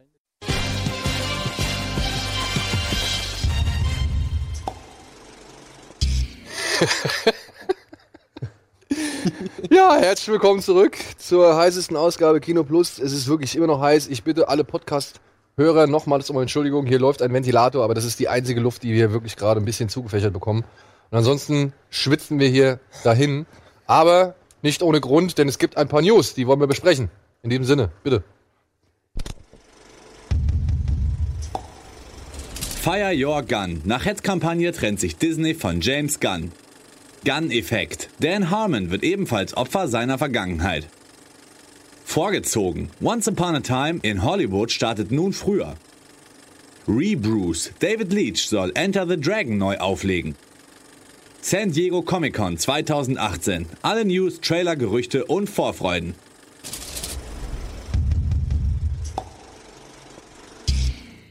Ja, Once Upon a Time in Hollywood wurde vorgelegt. Ist ja auch mal ganz nett, ne? Sonst hört man immer Was nur wieder. das? Was war denn ursprünglich der. Ja, das Todestag ist der von- Todestag von Sharon Tate. Also wer sich das ausgedacht hat, der weiß ich nicht, der verdient auch einen Preis. Aber ich oder? habe gelesen, dass der in Amerika immer noch dann startet und nur bei uns vorverzogen wird. Nein, in Amerika wurde er vorgezogen. In Amerika läuft er jetzt im Juli oder sowas. Nächsten Jahres. Nächsten Ach, Jahres. und bei uns läuft er und bei uns läuft er am 8. Also in Amerika ist ja der Kinostart immer freitags, Hm. bei uns donnerstags. Und ja, dieses Jahr fällt der 9. August auf diesen Freitag. Und das ist halt, wie gesagt, der Todestag von Sharon Tate, beziehungsweise von der brutalen Abschlachtung von ihr und ihrem ungeborenen Kind. Und da fanden dann doch einige Leute, dass das ein bisschen pietätlos ist. Denn dieser Mord soll ja nun mal ein zentrales Thema in diesem Film sein. Und man hat jetzt den Start vorgezogen. Und ich schätze mal, in Deutschland wird man nachziehen.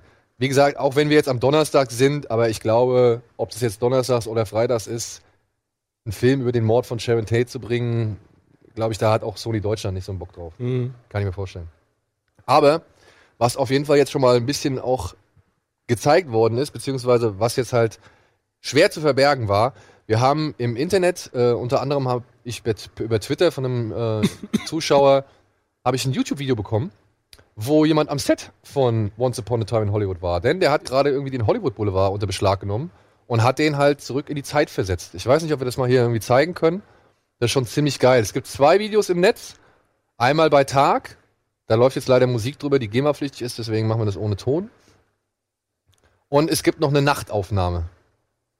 Das ist, wie gesagt, all das Equipment, was Tarantino da angekarrt hat, Oh, ist das geil. um. Boah, was ein Aufwand. Die ganze Straße irgendwie schön ins, äh, in das Zeitfenster versetzt. Bloß da ist ja auch echt immer massiv was los. Ne? Dass es nicht Studio ist, sondern dass die Ja. da wirklich, wie viele Autos haben die dann da? 50 alte Autos und so. Ey, es ist einfach nur geil. Ey, come on, ich freue mich so. Vor allem dieser Cast, ne? Dieser Äh, Cast ist ja man sieht auch, man sieht auch gleich Brad Pitt, ne? Also der rennt da gleich Kamera. Fahren sie alle wieder zurück. Geil. das ist, oh, ist das gut. Ist das, ja. schön. Vielleicht können wir es noch ein bisschen laufen lassen. oh, ist das schön. ja. Weil wie gesagt, gleich sieht man Pitt irgendwie, wie er bei der, bei der Kamera rumläuft und so. Ey, ich habe auf nichts mehr Bock, ganz ehrlich. Das ist der Maxi maximale Bock. Obwohl es, nee, es ist ein Bock anderes haben. Video. Es tut mir leid, es ist ein anderes Video. Also, das könnte nur noch von Dark Souls 4 getoppt werden oder Bloodborne 2. Auf meiner. Ich hoffentlich überlebe ich bis dahin. Kennt ihr das? Dass man manchmal so sagt, hoffentlich sterbe ich nicht, äh, weil ich das noch erleben will. Ja, jeden Tag. So, äh, ja, geil, okay, also. aber das sind so Sachen, wo ich mir denke, so, ah, das wäre echt scheiße, wenn man das nicht noch mitnehmen könnte. Mhm. Ja, wie gesagt, es gibt jetzt mehrere. Nee. Guck mal, also sowas. Mir geht's so mit, mit dem Marsbesuch. Guck mal hier. Werde ich ja nicht mehr miterleben. Den ersten Ja. Marsbesuch. Aber Was denn? Ist ja wohl mega geil, Alter. Wenn, du- wenn du das nicht mehr miterleben kannst, mega schade. Aber es soll um Tarantino gehen. Ist das cool. Alles am Start. Deswegen ist der wahrscheinlich auch so teuer. Und meint ihr, das ist wieder so ein geplanter Leak? Also Ich meine, der läuft da ja relativ frei rum und filmt. Also das ist ja nicht kontrollierbar, dass das nicht im Netz läuft, so wie das aussieht. Da sind ja Ja, richtig es viele gibt Leute. ja, es so. gibt ja mehrere Leute, die jetzt, also es gibt, wenn man auf YouTube hier auf dem Kanal von Phil Grishaev, Grashaev ist, dann äh, wird man direkt zu einem neuen Video weitergeleitet, wo eben auch schon Filmszenen zu sehen sind, beziehungsweise Szenen der Dreharbeiten. Vor allem ist die Straße doch gesperrt. Da kannst du doch nicht einfach so als Ja, aber- Tourist irgendwie rüberlatschen. aber und das heißt ja, filmen, dass so. das gewollt Genau. ist, dass diese Genau. Sachen gezeigt werden. Aber warum halt auch nicht? Und Also, hier- Das hilft dem Film ja echt gerade im Moment. Yannick Delva hat halt, wie gesagt, die Nachtaufnahmen irgendwie aufnehmen können. Also ich denke mal, das ist jetzt nicht unbedingt. Vielleicht gehört es mit zur Marketingstrategie, aber es ist jetzt auch nicht so, dass man das halt übersehen kann oder beziehungsweise dass sie ja wirklich alles so hermetisch Ja. abregeln können. Spoilert ja auch nichts. Also ist ja nicht, Eben. ist ja kein Schaden, der da verursacht wird durch die paar Bilder. Ich find's auch cool. Ich bin sehr gespannt. Ja. Was ist das für ein geiler Style, Alter? So nicht Le- nur, dass man nirgendwo so ein Greenscreen-Ding gesehen hat, was man sonst irgendwie im, im am, das am Horizont noch irgendwas oder so. Ja. Haben wir jetzt gar nicht gesehen, aber ja gut. Aber vielleicht braucht er das auch jetzt gar nicht. Ja, so, dann David Leach hat ja schon eine ganz gute Karriere hier Wer gelegt. ist das nochmal? David Leach ist der Regisseur von, also einer der Regisseure von den John Wick-Filmen, der Regisseur von Atomic Blonde und halt jetzt auch der Regisseur von Deadpool 2. Und er macht jetzt demnächst das Spin-off von Fast and Furious, Sean and Hobbs, oder, wie das, oder Shaw and Hobbs, mit Jason Statham und The Rock. Rock. Und jetzt wurde bekannt, dass er ebenfalls ein Reboot zu Der Mann mit der Todeskralle inszenieren soll. Was insofern eigentlich ganz passt, ganz gut passt. Wer soll ihn denn spielen? Der The Raid-Darsteller oder was? Ico, wie heißt der? Ey, das ist halt noch alles in, sag ich mal, weiter Ferne. Also es gibt bisher nur das Gerücht, beziehungsweise die News, dass halt David Leach jetzt dafür in Frage kommt und halt dieses Reboot inszenieren soll. Der größte Film von Bruce Lee, den er jemals gedreht hat, aber dessen Ende er auch dann gar nicht mitbekommen hat, weil er kurz danach schon gestorben ist. Der letzte Film so gesehen, den er abgedreht hat, komplett. Und ja, mehr ist noch nicht wirklich bekannt. Ja, gerne. Aber ich sag mal so, David Leach hat jetzt mit John Wick ja und Atomic Blonde bewiesen, dass er schon irgendwie Ahnung von Action hat. War übrigens der Stuntman von Brad Pitt in Fight Club. Und äh, hat auch bei Deadpool 2 bewiesen, dass er auch halt mit Comedy ganz gut zurechtkommt. So. Wer weiß, also ich bin jetzt, sag ich mal, vorsichtig optimistisch, was das angeht. ja, bin gespannt, wer den dann spielt, ne? Ja, Alter. das. Aber, ich glaube, damit ist, steht ist, und fällt es dann auch. Aber Dave Bautista. aber ist es denn, also im Endeffekt ist es ja nicht, nicht wichtig, weil es ist ja keine. Es erzählt ja nicht Bruce Lees Lebensgeschichte, sondern Genau. es ist ja nur ein Remake. Das heißt, du könntest auch du könntest auch. Ja, Idris Elba machen. Ja. So, Oder also, Liam das ist- Hemsworth. das sehe ich halt bei dem Film als Problem, dass viele Leute sagen, oh ja, das ist ja, das ist ja ein Bruce Lee-Film, aber es ist ja, es war damals ein Bruce Lee-Film, ein Remake ist halt einfach eine komplett neue, Die neue Geschichte Erzählung. lässt sich problemlos auf jedes andere Land Ja. der Erde übertragen. Ja. Das ist halt die Frage. Wollen sie einen Bruce Lee-Film Genau. machen oder wollen sie einfach nur die Story nehmen und da irgendeinen anderen Actionheld? Also es muss, könnte könnt ja dann jeder sein, wie du sagst. Also ja, schauen wir mal. Schauen wir mal, ne? Ah, Schlatz geht doch immer. Ja, und dann das große Skandalthema und seine Folgen von dieser und letzter Woche. Ähm, ich finde, das können wir eigentlich beides in einem irgendwie abhaken. James Gunn wurde von Disney entlassen, nachdem ja acht bis zehn Jahre alte Tweets aus seiner Twitter-Timeline zusammengefasst worden sind mit sehr schrägem und anstößigem Inhalt. Und ja, Disney hat die Reißleine gezogen und hat gesagt, das widerstrebt oder widerspricht unseren Ansichten beziehungsweise den Ansichten der Company. Und dementsprechend ist James Gunn nicht mehr der Regisseur von Guardians of the Galaxy 3. Ein Nachfolger ist bisher noch nicht gefunden, aber er steht jetzt auf jeden Fall erstmal komplett ohne da. Ich habe mich gestern erstmal damit auseinandergesetzt, wie das Ganze losgetreten wurde. Also warum das jetzt nochmal hochgekocht ist, weil vor zehn Jahren gab es bei Hollywood Reporter schon mal einen Artikel dazu, wo er auch sich tausendmal entschuldigt hat und so. Und Disney wusste ja die ganze Zeit schon, dass es diese Tweets gibt. Trotzdem durfte er die ersten beiden Guardians-Filme machen und der ist ja auch ähm, groß geworden bei Troma äh, und hat, ähm, was hat er geschrieben? Äh, Romeo und Juliet. Romeo und Juliet hat er geschrieben. Also da hat er seine Anfänge und ähm, hatte da sehr viel derben Humor rausgeblasen. Und dann habe ich irgendwie gestern gelesen, dass ein gewisser Mick äh, Cernovich, so ein Alt-Right-Typ, ähm, das Ganze hochgeholt hat und irgendwie auf Twitter hat er irgendwie fast 500.000 Follower, ist einer der einflussreichsten Gamergate-Aktivisten gewesen. Der hat das Ganze hochgeholt und hat irgendwie ähm, James Gunn quasi so hingestellt, dass er halt diese Tweets irgendwann mal losgerissen hat. Und daher hat Disney sich jetzt äh, quasi den ganzen Alt-Right-Leuten gebeugt. Und das finde ich einfach äh, ist echt ein mega beschissener Move. Also, das ist, halt natürlich kacke gewesen, aber er hat sich schon tausendmal dafür entschuldigt. Und für mich ist es auch nicht gleichzusetzen mit der ganzen Roseanne-Nummer zum Beispiel.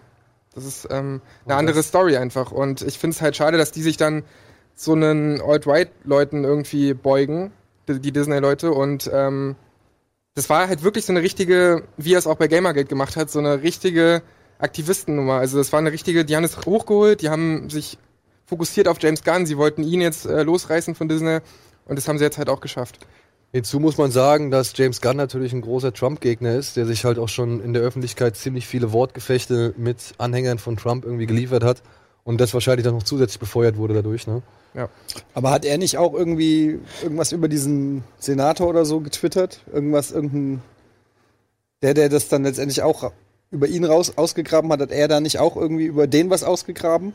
Online und was getwittert, meine ich? Ja, der, also es gibt so einen anderen Twitter-User, der hat Genau. da über diesen, wie heißt der? Mick Cernovich. Cernovic, über- der hat halt alte Tweets von dem hochgeholt Und äh, Daraufhin hat James Gunn äh, geantwortet bei Twitter und hat dann dagegen gefeuert und das hat Mick Cernovich dann als äh, Antwort genommen, um ihn richtig schön da schlecht War aussehen zu lassen. war das das Schlauste, was James Gunn in dem Moment machen konnte? Ey, ich muss ganz ehrlich sagen, ähm, ich kann es verstehen. Ja, natürlich sind das also Weil, weil äh, ich meine, das waren halt lauter Kinderficker-Jokes und äh, er arbeitet bei Disney. Also Ja, er arbeitet nicht mehr bei Troma. Ja, er arbeitet halt jetzt bei Disney und äh, dass die, wir leben nun mal in, eine, in einer Zeit, wo solche Sachen dann, äh, das weiß halt jeder. Das ist, ich sag nicht, ja, dass es kannst, gut ja, ist. du kannst ja jeden ans Bein pissen, Alter. Ich will nicht wissen, wer noch alles Leichen im Keller hat. Du kannst auch zu einem Passiert ja gerade. Wahrscheinlich kannst du auch zu einem Tarantino irgendwelche krassen Stories rauspacken.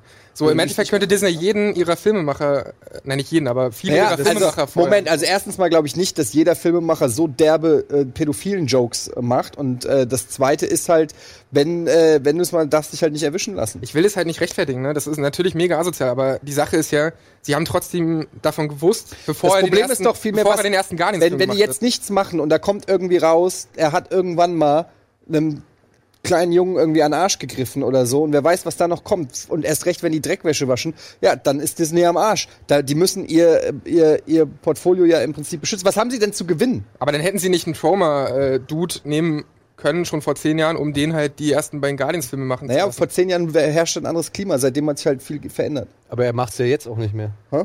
Er macht's ja jetzt nicht mehr. Er steht da jetzt für andere Sachen. Er ist auch gegen Trump und weiß ich. Und ich finde, man sollte die Leute dann, deswegen, Also- auch, deswegen auch kein Vergleich zu, zu Mit dem, Roseanne. Wechsel, mit dem Wechsel zur Company hat er sich ja so gesehen geändert. Und deswegen auch dieser Nicht-Vergleich zu Roseanne, weil ich finde, man sollte dann gerade so eine öffentlichen Person daran messen, wofür sie gerade stehen. Ähm, Aber den aktuell. Vergleich mit Roseanne macht doch hier keiner.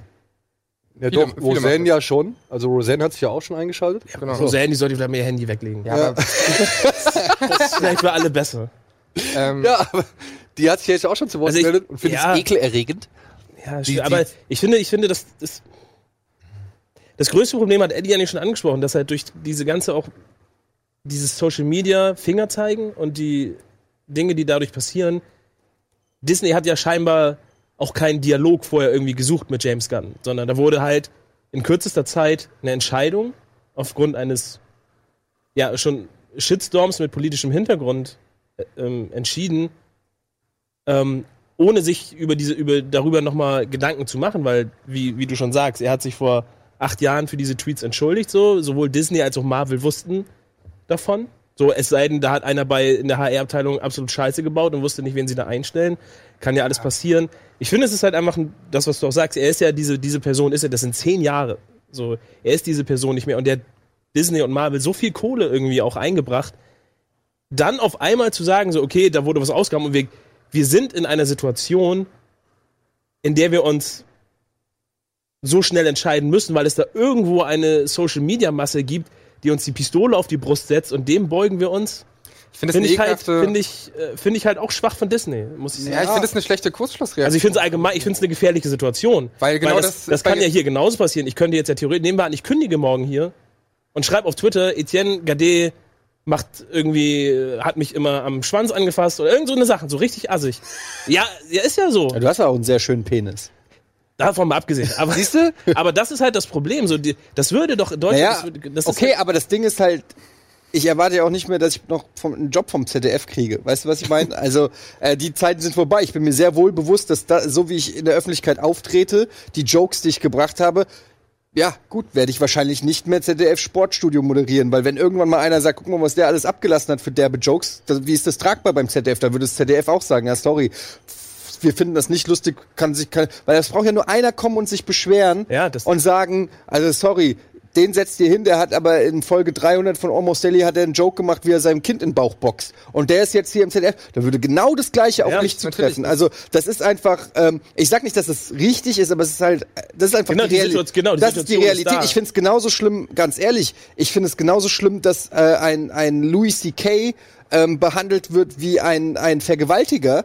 Ähm, da wird auch nicht abgestuft zwischen ähm, mittlerweile oder Aziz Ansari, der irgendwo die, die, der ein Date hat und die sagt, ja, das fand ich aber nicht angenehm, was er zu mir gesagt hat bei dem Date. Und der ist seine Karriere los, ist das gleiche wie, wie Harvey Weinstein, der 20 Frauen vergewaltigt hat. Also da wird überhaupt nicht mehr unterschieden. Ja. Und ähm, aber ist das doch das Problem, oder nicht? Also das, das was ich meine. So, es ist, Ja, es aber das hast du gibt überall. Ja, Das es gibt ja halt- für James Gunn, Gunn gar keine keine, keine, kein Platz, sich dazu irgendwie noch zu äußern, außer wirklich dann genau- zu, außer zu sagen, ja, ey, ich akzeptiere diese Entscheidung. Ja, ich macht war, er ja. Ja, genau. Ich war damals ein anderer, tut mir leid so. Und der Einzige, der irgendwie sofort irgendwie Aktionen gemacht hat, war halt Dave Batista, der sagt, Alter, Leute, geht so nicht. Aber genau das ist bei äh, Gamergate damals Sean. Gunn hat Und immer hier Michael Rucke hat gemeint, Michael hier, Rucke. ich hau ab aus, aus Twitter, ich habe keinen Bock Ja. mehr, das ist mir zu blöd. und so, so. Aber dann CEO und Instagram, wo ich mir auch gedacht Ja. habe, wo ist jetzt der Unterschied? Naja, aber dann konsequenterweise müssten sie sagen, ich mache nicht mehr bei Guardians Ja, of the das- Galaxies 3 mit. Das wäre cool, ja. Das wäre eine coole Aktion, aber dafür gibt's halt zu viel Kohle, ne? Also, ey, ganz ehrlich, ich meine, ich, ich finde es, ich finde es schade, weil, ähm, und es hat auch irgendeiner online geschrieben, dass äh, die Guardians of the Galaxies Filme, also auch wenn jeder weiß, ich bin nicht der allergrößte Fan, aber das, was die an Werten und Stimmung und so weiter vermitteln, ähm, ist eigentlich genau der richtige Weg. Also das, was er als Arbeit abliefert, ist eigentlich ähm, ist eigentlich das, was schützenswert ist und was begrüßenswert ist. Aber äh, wir, ich, vers- ich sag auch nur aus, aus Sicht von Disney, die haben nur, die, die haben mehr zu verlieren. Die, klar, klar können die jetzt sagen, ja, ist uns egal, wir stehen zu ihm, das waren alte Jokes und das wäre natürlich der coole Move. Aber ich frage mich eh die ganze Zeit, wer weiß, was, also erstens mal diese pädophilen Jokes. Und das war nicht nur einer und ich habe mir die durchgelesen. Ja, es war- das war schon echt viele und es ist schon ein bisschen strange. Also das waren schon so Sachen wie, ich mag's, wenn äh, kleine Jungs mich an meinem Pimmel berühren. Wo du, und das ist noch nicht mal ein Witz. So, und da frage ich mich halt schon, wo ich, wo ich, wo ich, wo ich, da habe ich so das Gefühl, vielleicht ist da irgendwo ein bisschen mehr vergraben und vielleicht wissen die bei Disney oder vielleicht wissen die, äh, hier Brian Singer ist auch nicht, äh, weißt du, äh, weil da kommen jetzt auch die Sachen raus und ich kann mir schon vorstellen, dass in Hollywood gerade bei den großen Studios sehr genau hingeguckt wird, was für ein Background wer hat. Weil es ist natürlich super. Stell dir vor, du hast so ein Kevin Spacey-Debakel. Du drehst einen Film, der 200 Millionen kostet. Und das ist ja im Fall von Marvel und Guardians of the Galaxy sind es Blockbuster, die richtig viel Geld kosten. Und es kommt raus, der Regisseur hat irgendeinen Dreck am Stecken, der noch weitergeht als diese Tweets. Und diese Tweets haben aber schon existiert. Und dann kommt Guardians of the Galaxies raus und irgendwie schaffen die Republikaner durch ihre Quellen es rauszufinden, oder finden irgendeinen kleinen Jungen, der sagt, ey, der hat mich aber und weiß ich nicht was. Und das kommt raus vorm Start von Guardians of the Galaxies und die müssten vielleicht den Film dann nicht, dürften den Film nicht rausbringen oder nicht in die Promophase gehen oder so.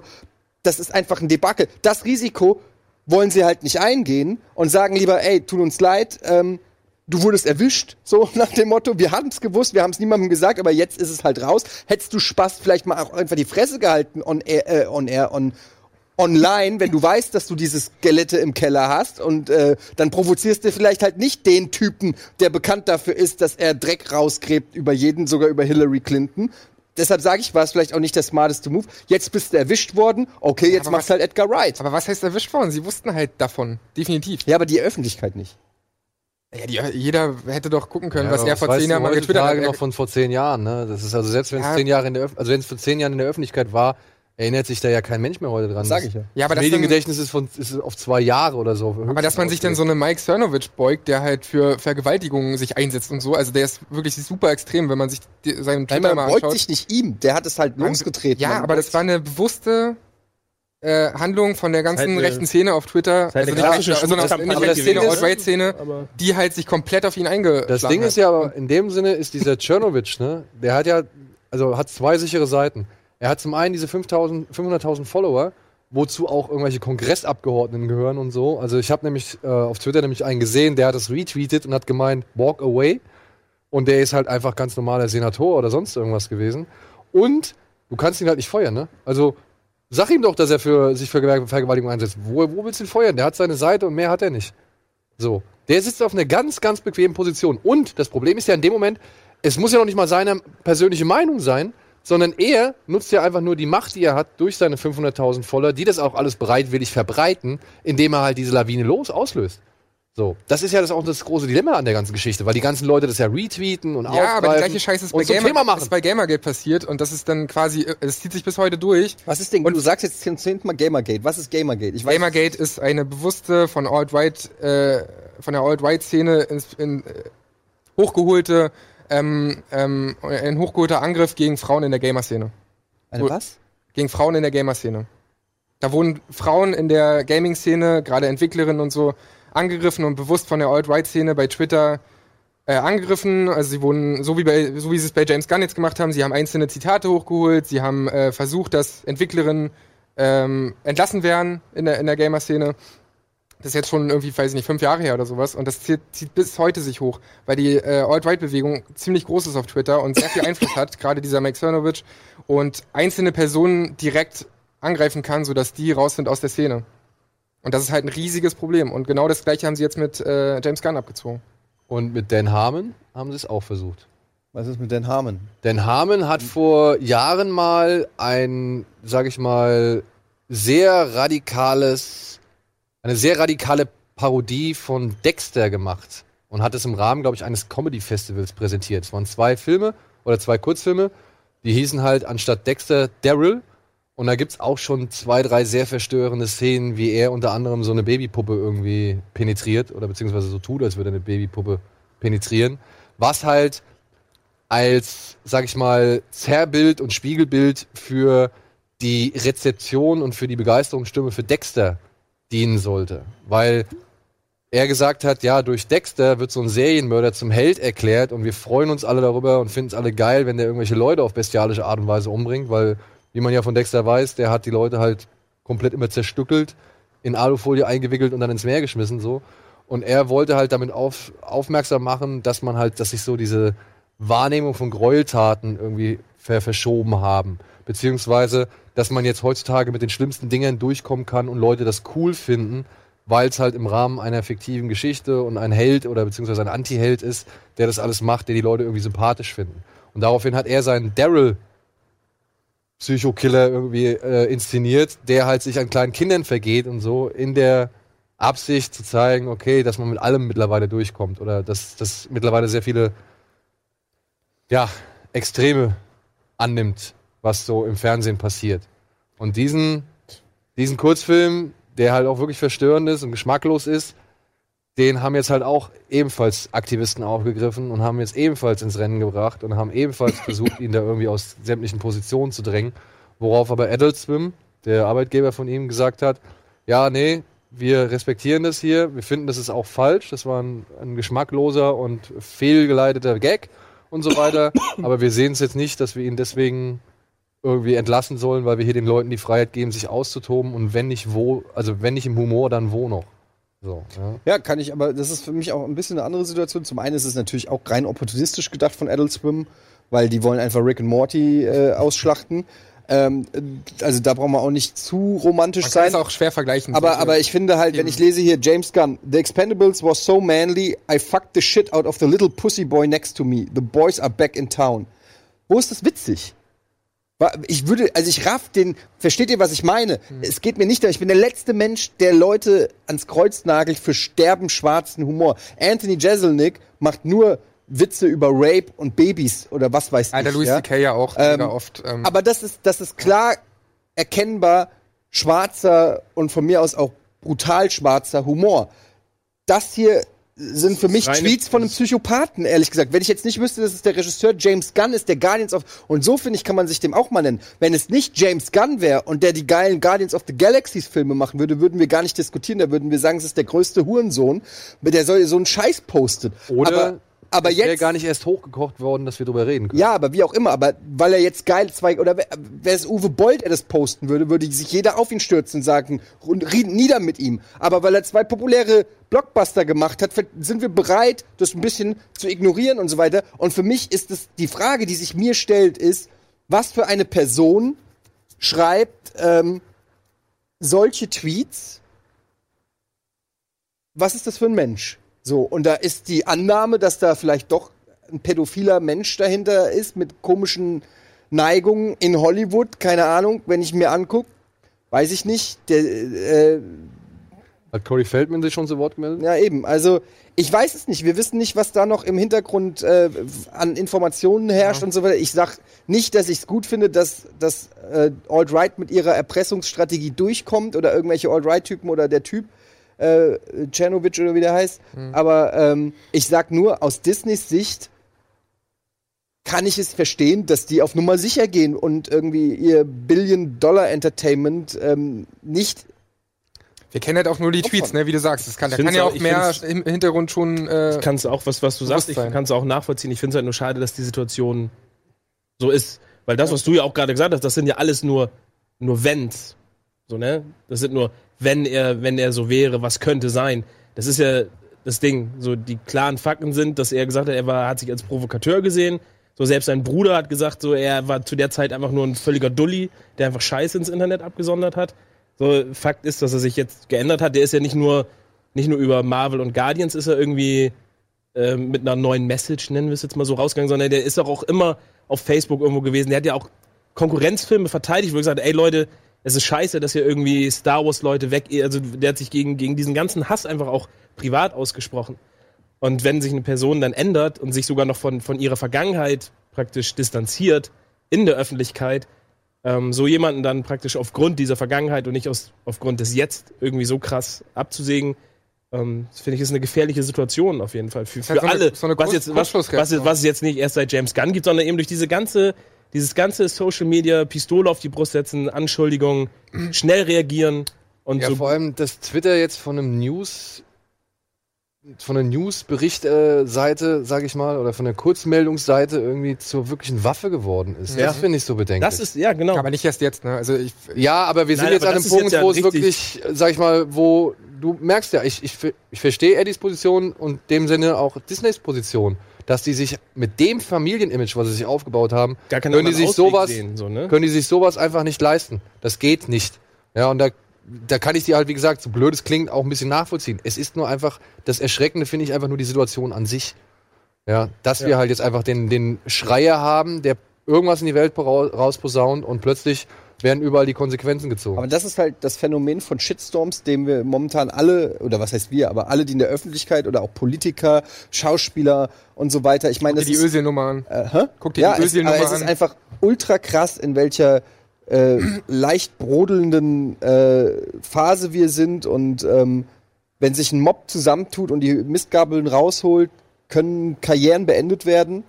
Und man hat es bei MeToo gesehen, wo es von berechtigt zu hysterisch alles gibt, Ja. meiner Meinung nach. Und was ich so krass daran finde, ist, dass wir hier auch immer gleich von Karriereenden reden. Weil natürlich kannst du nicht alles rechtfertigen und du kannst auch nicht alles einfach sagen, okay, liegt in der Vergangenheit war mal. Aber ich sag mal, wir leben zumindest in, einer, äh, in demokratischen, in westlichen Staaten ähm, nach dem Prinzip der, der Läuterung, dass du, äh, dass du, deshalb gibt es Gefängnis und du kommst aus dem Gefängnis wieder raus. Selbst Mörder, Vergewaltiger kommen aus dem Knast raus und sollen wieder resozialisiert werden. Sie haben ihre Strafe sozusagen abgesessen und sollen dann wieder resozialisiert werden und die, die nächste Chance bekommen, wieder sich einzugliedern in die Gesellschaft. Das ist ein fundamentales, ähm, äh, ein fundamentaler Stützpfeiler unserer äh, Zivilisation oder unserer, zumindest der westlichen Zivilisation.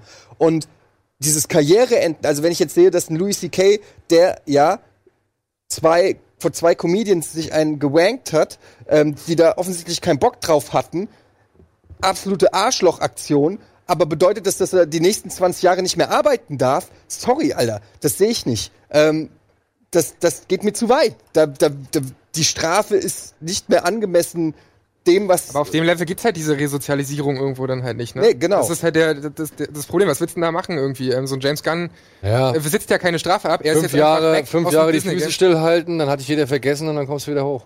Weiß Ja. nicht, ob das bei Kevin Spacey Ja, aber bei. Kevin Spacey wird es wahrscheinlich nicht mehr so wirklich Das ist halt auch die Frage. Ich, ich will jetzt auch, man weiß ja auch immer nicht, was die Wahrheit ist. Man weiß nicht, was noch alles passiert ist, was im so. Deshalb ist es auch alles immer schwierig, so aus der Distanz so zu beurteilen. Mich würde es aber nicht wundern, wenn James Gunn relativ schnell woanders wieder. Ähm, Bei DC.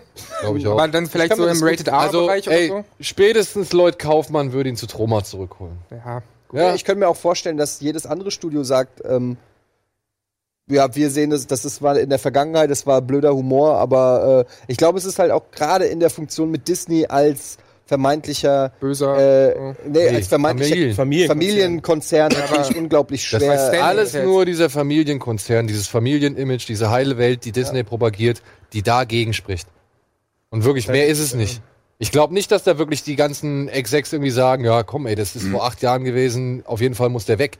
Sondern ich glaube, die sagen halt wirklich, nee, wir sehen hier unser Aktienpaket in Gefahr und äh, können auf jeden Fall das Image nicht mehr aufrechterhalten. Ich bin auf jeden Fall noch mal gespannt, ob sich Kevin Feige noch mal dazu öffentlich äußert.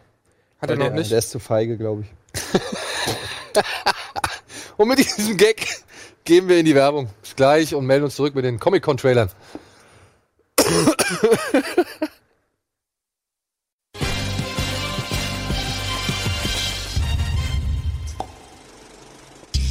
So, da sind wir wieder zurück bei der aktuellen Ausgabe Kino Plus. Wir schwitzen immer noch, aber wir schauen uns jetzt mal eine ganze Menge an Trailern an, beziehungsweise labern über alle möglichen Erkenntnisse von der diesjährigen Comic-Con. Die ist ja jetzt gerade zu Ende gegangen. Und ich muss sagen, so viel Knaller gab es jetzt eigentlich nicht, ne? Oder? Ich, je nachdem, wie man sieht, Shazam und Aquaman sind doch die Knaller gewesen. Aquaman, Aquaman, war Aquaman der Knaller? Ich weiß es nicht. Ich habe mir den Trailer schon angeguckt, äh, angeguckt, aber wir Ange, ange, angekockt, Alter, das ist das richtige, passt ganz gut für Aquaman, ne? Und ey, oh, wow, wow, wow, wow. Also Jason, ich habe ein Interview gelesen mit Jason Momoa, wo er halt auch sagt, es ist Star Wars unter Wasser. Warum sagt man denn sowas? Das ist, das ist vielleicht Spy Kids 3D unter Wasser, aber Ja, das ist dann auch eher mein Eindruck so. Oder G.I. Joe. Alter, da halt. sind, da sind, ich sag das ja, aber Komm, da ist eine, baller mal raus, das Ding, ey. da ist eine Szene drin, wo ich gedacht habe, Alter, das ist, das ist ja der Wahnsinn. Ich habe ich hab wirklich lange gesucht, bis ich eine coole Szene gefunden habe. Nee, ich meine, das Hast ist eine wahnsinnig dumm lächerlich. Aber ich muss, was ich sagen muss, ich finde ja diesen Black Manta, oder wie heißt der? Der Ja. Bösewicht, der Bösewicht. Auf seine trashige Art und Weise finde ich ihn geil. ja, aber ich habe davon Concept Art Ey. gesehen, die haben eins zu eins das Also allein so hier, umgesetzt. also das ist noch Das ist keine gut. 20 Sekunden, bam. Hier ist dieser Trailer eigentlich schon erledigt. Ja. Diesen Hai, den kannst du nicht wirklich ernsthaft, den kannst du nicht wirklich ernsthaft 2008. du musst das so viel das sieht aus wie bei Sharknado, ganz im Ernst, Alter. Das finde ich aber wieder schon cool. Aber es wird auch direkt der Anfang des Films sein. Seine echten Tattoos, ne? Ja, ich glaube schon. Ne? Obwohl, nee, ich glaube das ist an dem Arm. Wer ist das hier? Der King Orm. Sein Halbbruder. Nein, ich meine, welcher Schauspieler nochmal? Take Ist das der, der Patrick, der, der, Wilmsberg? Patrick Wilson? Hätte ich auch nicht erkannt, Amber Heard. Amber Heard? Weil sie rote Haare hat. Ja, die sieht irgendwie auch ganz Might want to anders. strap in. War ja mal nicht verliebt. Nach äh, All the Boys Love Mandy Lane. Home. Aber dann, Dann kam Johnny Depp und hat sie dir weggenommen. ne, kam, allein, dass sie auf Johnny Depp steht, hat sie Aber es ist Boah, immer wieder diese selbe irgendwie, ja, wir haben eine Kampfarena und der müssen sich... Die Szene! Ey, Das, das sieht aus wie aus Spy Kids aus so einem richtig schlechten Ich glaube 2000. Kiddie-Comedy-Film. Das kannst du 2000 bringen, aber nicht mehr jetzt irgendwie, Alter. Aber sie ziehen die Figur jetzt nochmal komplett von vorne auf, ne? Das finde ich einen schönen Shot. Das you are Sieht doch ganz anders aus. Und jetzt kommt mein Lieblingsshot gleich. Achtung. Den finde ich auch gut. Ja. Die Gungans. Ja, und jetzt hier, Achtung. Ja, da sind sie, die Seepferdchen. Und das finde ich aber cool. Aber es sieht doch aus wie eine Videospielsequenz. Ist mir egal.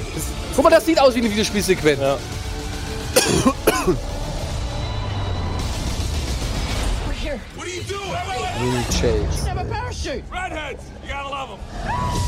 Das ist das Einzige, was ich, ich mag ja echt so seine, diese Surfer, Bro, Digit Art. Die mag ich. Ich finde das gut, dass sie ihn so in die Richtung aufziehen, aber es ist leider geführt in dieser CGI. Also ich glaube auch, Suppe. Momoa ist in dem Film das geringste Problem. Ja. Ja.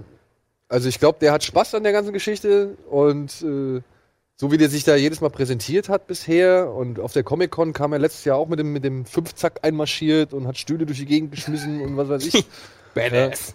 Und ja, der ist, der ist gepumpt von dem Ding, glaube ich, so. Und ich Es- hoffe, es- es, es kann sieht- den Film ein bisschen, also ich hoffe, es kann den Film ein bisschen Es sieht halt echt aus, als hätten die bei Justice League noch so ein bisschen CGI-Budget gehabt und haben da aus der gleichen Mottenkiste das alles nochmal nachproduziert. Was ich halt äh, komisch finde, ist, dass der Film nach Justice League kommt.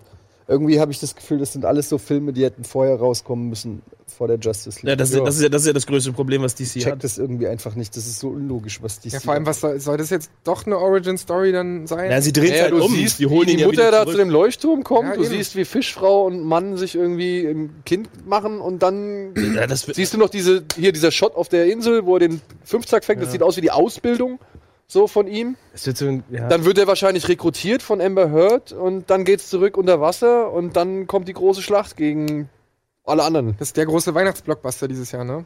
Weil Star Wars haben wir ja nicht. Marvel- Naja, naja, nichts. da würde ich jetzt aber hier Grindelwald äh, nochmal. Und Alita. Ist ja auch eine Woche vorher oder später. Oh ja. Battle Angel Alita. Ich weiß nicht, zeig einfach, Alvin, lass irgendwas laufen. Lass laufen, Alvin. Er lässt nicht laufen. Battle Angel Alita habe ich am Montag schon etwas mehr zugesehen. Am Montag war eine Roadshow von 20th Century Fox. Oh. wo sie uns erste Szenen aus Battle Angel Alita gezeigt haben, aus Predator Upgrade, aus einem Film, der dich vielleicht interessieren wird, The Hate You Give. Ähm, aus. Warum? Nee, weil ich, der Trailer, wenn wir Zeit haben, zeige ich dir den Trailer. Was haben sie uns noch gezeigt? Ah ja, Bohemian Rhapsody. Ich glaube, Bohemian Rhapsody wird einer der gänsehautreichsten Filme des Jahres. Hoffentlich. Also was ich da gesehen habe, Remy Malek.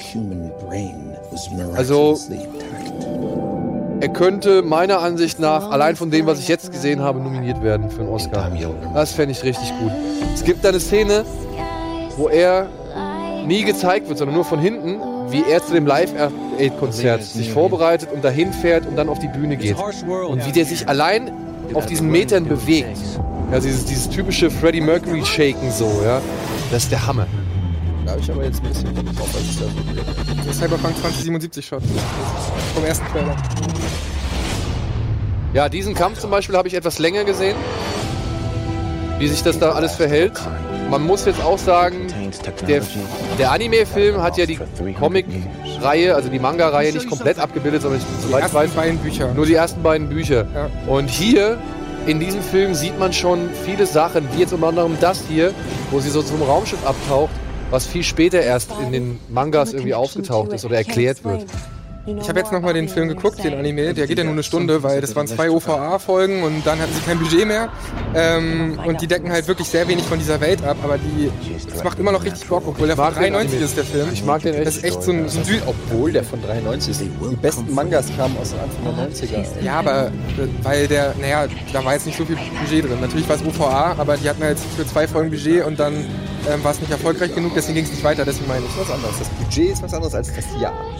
Den Kampf habe ich Ja. auch gesehen. Sorry. Dann habe ich es falsch ausgedrückt. Okay. Aber, ähm, und das macht schon sehr viel mehr Bock. Und auch der Trailer finde ich. Den will doch James Cameron auch schon seit 100 Jahren machen, Ja. oder? Ja, und, und ich habe jetzt so, ein, so eine halbe Stunde auch mal auf Twitter so ein Video gesehen, wo James Cameron zusammensitzt mit Robert Rodriguez, der Darstellerin von Alita und dem anderen Produzenten.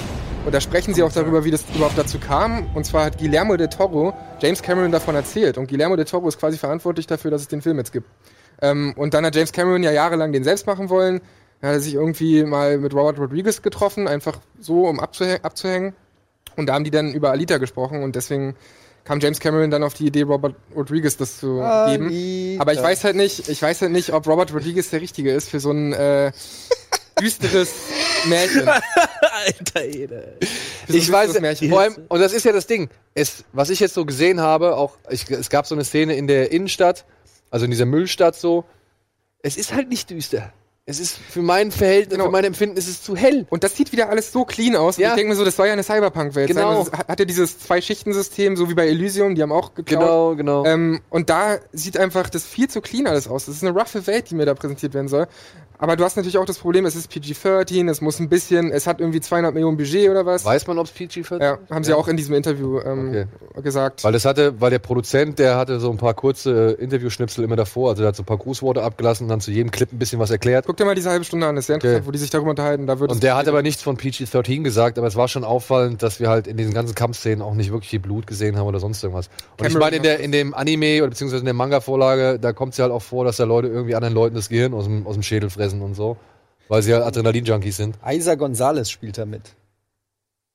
Ja, Eine der Hat mich auf jeden Fall mehr eine der abgeholt als der erste Frauen, Teaser. in Hollywood. Ich fand den ersten, ich muss jetzt sagen, ich fand vom ersten Teaser ein bisschen mehr überzeugt. Ja? Von dem jetzt. sie, haben, sie haben sehr viel geändert, farblich. ja, sie Also haben sie echt haben auch farblich da ist einiges noch an. Ja, in der, äh, einen, Szene- in der einen Szene steht sie, im ersten Trailer steht sie irgendwie auch so da, in der anderen Szene so Ja. und da sind, ist dann auch diese Blutmarkierung unter den Augen, wie im Und Anime. auch das, ne? Ja das Baby Driver. Ja, ja. die, die, die Frau von John Hamm, ne? Ja. Ähm, hübsche Frau. Gut, haben wir Aber das auch nochmal bestätigt. ich, ich war ein bisschen irritiert jetzt von dem Gesicht doch. In dem ersten Trailer oder in dem ersten Teaser, da habe ich irgendwie wahrgenommen oder hatte ich das so wahrgenommen, dass nur die Augen so gesehen unecht sind und alles andere ist eine echte Schauspielerin. Aber was ich jetzt so hier gesehen habe und auch anhand des Trailers wird es ein bisschen offensichtlich, das ganze Gesicht ist CGI. Ja. Das finde ich ein bisschen schade. Das Zumindest, Problem es ist ist, zumindest verformt. Und ich Ja, oder verformt. komisch, ich find's komisch, weil, in, wie gesagt, in diesem Interview saß halt auch die richtige Schauspielerin von Alita. Und die sieht eigentlich schon sehr wie Alita aus. Nur Ja. überarbeiten sie die dann nochmal so krass. Es ist kein Motion Capturing, sondern irgendwie, ähm, sie nennen es So ein- irgendwie anders. Handy-App? genau, er wahrscheinlich mit dem Bart, Aber weißt ich du. finde, das passt ganz gut zu dem Film irgendwie. Du, ich finde, das, das Aussehen passt auch. Aber wie gesagt, in, anhand des ersten Trailers habe ich mir gedacht, sie haben einfach nur die Augen auf ihr, auf ihr Gesicht draufgesetzt und haben hier halt größere Augen gemacht und du hast noch eine richtige Schauspielerin. Jetzt haben wir unter anderem die Szene gesehen, nachdem sie, kurz nachdem sie OP, nach der OP aufwacht, nachdem sie von Ido halt diesen Körper, diesen neuen Cyborg-Körper bekommen hat und er sie auf der Müllhalde gefunden hat. Und da waren halt auch so die Lippen. Du hast es halt einfach gesehen. Das waren keine natürlichen Lippen, das war digital. Sie wollen halt optisch irgendwie, äh, haben sie auch da gesagt, ähm, so nah wie möglich an der Manga-Vorlage sein, aber dann, wie erklärst du denn, dass nur sie diese großen Augen hat und die ganzen anderen Cyborgs in dem Film nicht? Also es ist irgendwie sehr seltsam. Sie hätten auch einfach, wenn man die Schauspielerin so sieht und so nimmt, dann hättest du die auch einfach. Ja, äh, so aber man muss auch schon sagen, selbst in den Comics war sie die mit den größten Augen. Beziehungsweise in dem Anime war sie die mit den größten Augen. Und nichtsdestotrotz, wozu brauche ich bei irgendeiner, sag ich mal, Cyborg-Frau, die hier so zwei riesen Klingen hat und deren, nur deren Gesicht aus, sag ich mal, noch zu sehen ist, was brauche ich bei der noch große Augen? Weißt du? Also du hast ja schon genug CGI drumherum. Ich fand's interessant, Cameron hat gesagt, wenn der Film erfolgreich wird, sollen dann noch sehr viele Filme mehr kommen. Also der plant tatsächlich schon. Alter, der, soll, der soll nicht mal einen Film mal Das ist, glaube ich, eine Regel, die für alle Hollywood-Filme geht. aber ich finde es interessant, dass er das so oft ja, lass Lass uns den nächsten ein machen. bisschen Trailer gucken. Mach mal Grindelwald. Ja, wohne ich doch. Ah, nee, Du wohnst am Grindel, ja. am Grindel. Grindelviertel. Der zeigt meiner Ansicht nach brutal viel. Ah, cool, dass wir ihn gucken. Ja, aber guckst du dir das an? Ich weiß nicht mal, was das ist. Harry Potter. Fantastische Tierwesen 2. Ach du Scheiße, sag das doch gleich. Ach, der wird wieder gezaubert.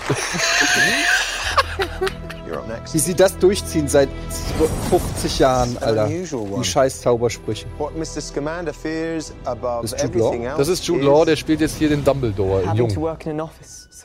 Ach, das ist ein Prequel zu Harry, Harry Potter. Das spielt davor, ja. Und erstmals soll, wie heißt dieser Typ? Dieser Amber Flynn, oder nee, wie heißt der? Seid ihr keine Harry Potter-Fans? Kennt ihr euch nicht in der Lore aus? Filme schon, aber hier Fantastische Tierwelten, da fand ich den ersten schon nicht so cool irgendwie. Der hat mir nichts gegeben, deswegen ähm, interessiere ich mich auch Nicolas, für den zweiten. Nicolas Flamel oder Flamel oder Flamel oder was weiß ich. Ein Mann, den es wirklich gegeben hat, der irgendwie das Rezept für die Unsterblichkeit gefunden haben soll und der Alchemist wohl war. Dessen Geschichte hat J.K. Rowling wohl jetzt weiter gesponnen und, und weiter erzählt und der taucht jetzt erstmals da auf. Wird übrigens gespielt vom Sohn von Alejandro Jodorowsky. Oh, ja, stimmt. Auch gelesen. Johnny Depp hat sich auf jeden Fall im Gegensatz zum ersten Teil nochmal in Form gebracht. Ja, ne, der war ein bisschen dicker. Also, wo sie, er war schon sehr am Limit, sagen wir mal so, seiner Gesundheit, glaube ich, für, das, für den letzten Schuss im ersten Film. Aber ich muss aber auch sagen, ich raff nichts von der Handlung. Also ich weiß, okay, jetzt kommt dieser Grindelwald daher und sagt halt hier, alles tanzt nach meiner Pfeife. Und Dumbledore und wie heißt der? Newt Scamander oder so. Also hier, Herr Redmayne sollen jetzt dagegen antreten. You underestimate your talents, Mr. Scamander. Ja, aber ganz schön viel abgefeuert. Ja, ne? Das ist schon sieht sehr aufwendig aus. Also auch einfach ganz viele unterschiedliche Sachen. Schon, ambitioniert scheinbar. Aber so auf den ersten Blick, das mal wirkt der Trailer für mich, als wäre das jetzt so die Gesamtgeschichte schon irgendwie abgedeckt. Als würde dieser Film alles beinhalten, was in diesem Kampf existiert oder so. Aber da kommen ja definitiv auch noch Da mehr. kommen noch ein paar, ja. Also sollen kommen. Ja, der J.K. Rowling, der wünscht mir doch auch mal Schreibblockade, oder? Ganz ehrlich. Dass die einfach mal aufhören kann, irgendwelche Geschichten zu sabbeln. Das ist ja nicht neu geschrieben. Das ist ja Das auch ist- schon eine ältere Ja, gut, Story. Ich glaube, das ist halt so eine Autorenkrankheit. Also wie Stephen King, der kann ja auch nicht aufhören zu schreiben. Der schreibt halt, was ihm in den Kopf kommt. Egal, ob es qualitativ hochwertig ist oder nicht, so einfach im Buch. Naja, aber das ist ja eine- keine Geschichte so gesehen von J.K. Rowling, die es schon gibt, sondern die hat ja einfach nur dieses, dieses Fantastic Beast and Where to Find Them. Das ist ja nur so 64 Seiten lang. Alles, was da jetzt zu sehen ist, haben die ja daraus gestrickt. Das ist ein bisschen wie beim Hobbit. Ja, genau. Auch mehr draus gemacht. Die haben es ja richtig Aber die aufgeblasen. Gibt es ja kein Buch. Ja, es gibt ein Buch, aber das ist halt sehr klein und sehr Ist nicht auch wieder in der Zwischenzeit ein neues Harry Potter rausgekommen? Ja, nur dieses Ist der nicht tot? Das Theaterstück? das? Theaterstück. Theaterstück haben sie, glaube ich, in ein Buch gepackt. Aber kommt nicht ein neuer Harry Potter oder so? Gott, ich darf mich dann irgendwo zu äußern. Aber sag mal, ist der nicht gestorben? Ich könnte mir ruhig spoilen, aber ist er nicht tot? Harry Potter? Ja. Nein, Nee? nein. Warum gibt es dann keine weiteren Bücher? Weil Voldemort weg ist. Es gibt keine Bedrohung mehr. Ja. Genau. Also es, das ist, ist doch alles Happy End. Man Ja, muss doch mal zu Ende. In dem Musical sind sie dann, glaube ich, erwachsen. Das ist ja doch noch nie ein Was Franchise. kommt nächster? Es gibt Komm so jetzt, viele ich mach hier, mach mal Clone Wars bitte. Ich hab Bock auf Clone Wars. Ey, der ist übrigens, der, Hammer, ne? der Trailer ist so geil, dass ich mich entschlossen habe, Clone Wars anzufangen. Genau. das, das ist Und ich habe mich entschlossen, jetzt weiter zu gucken. Ich habe ja noch nie Clone Wars geguckt, ich habe mir dann nicht äh, vorliegen. gesagt, okay, Habt ihr nicht vorliegen? aber den habe ich mir und gesagt, Part okay, vor. das Okay. ist ja mal ganz interessant. Dann mach mal hier den Trailer von, was du uns gezeigt hast, von diesem Deadly Class. Der Jonah Hill? Nee. Guck mal, den Sieht, echt, Jonah Hill. sieht echt spannend aus. I'm a hypocrite. Most Das ist eine neue Serie über einen jungen Mann, der sich durchs Leben schlagen muss und dann bei einer Schule für Elite-Auftragskiller angenommen wird. Und das Ganze begleiten bzw. produzieren dann auch die Russo-Brüder. Das ist Dark Horse, oder, Alvin?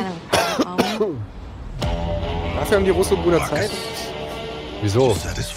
Der? Ding ist so abgedreht. Also die, sind doch, die machen doch trotzdem schon den What nächsten.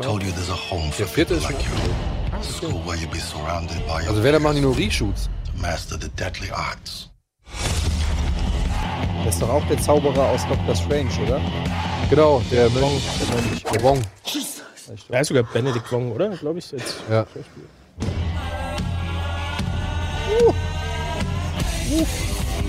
Primarily, I train creative problem solvers. Every opponent has a weakness. Jungs. Pick a partner. Und find coole theirs. Girls.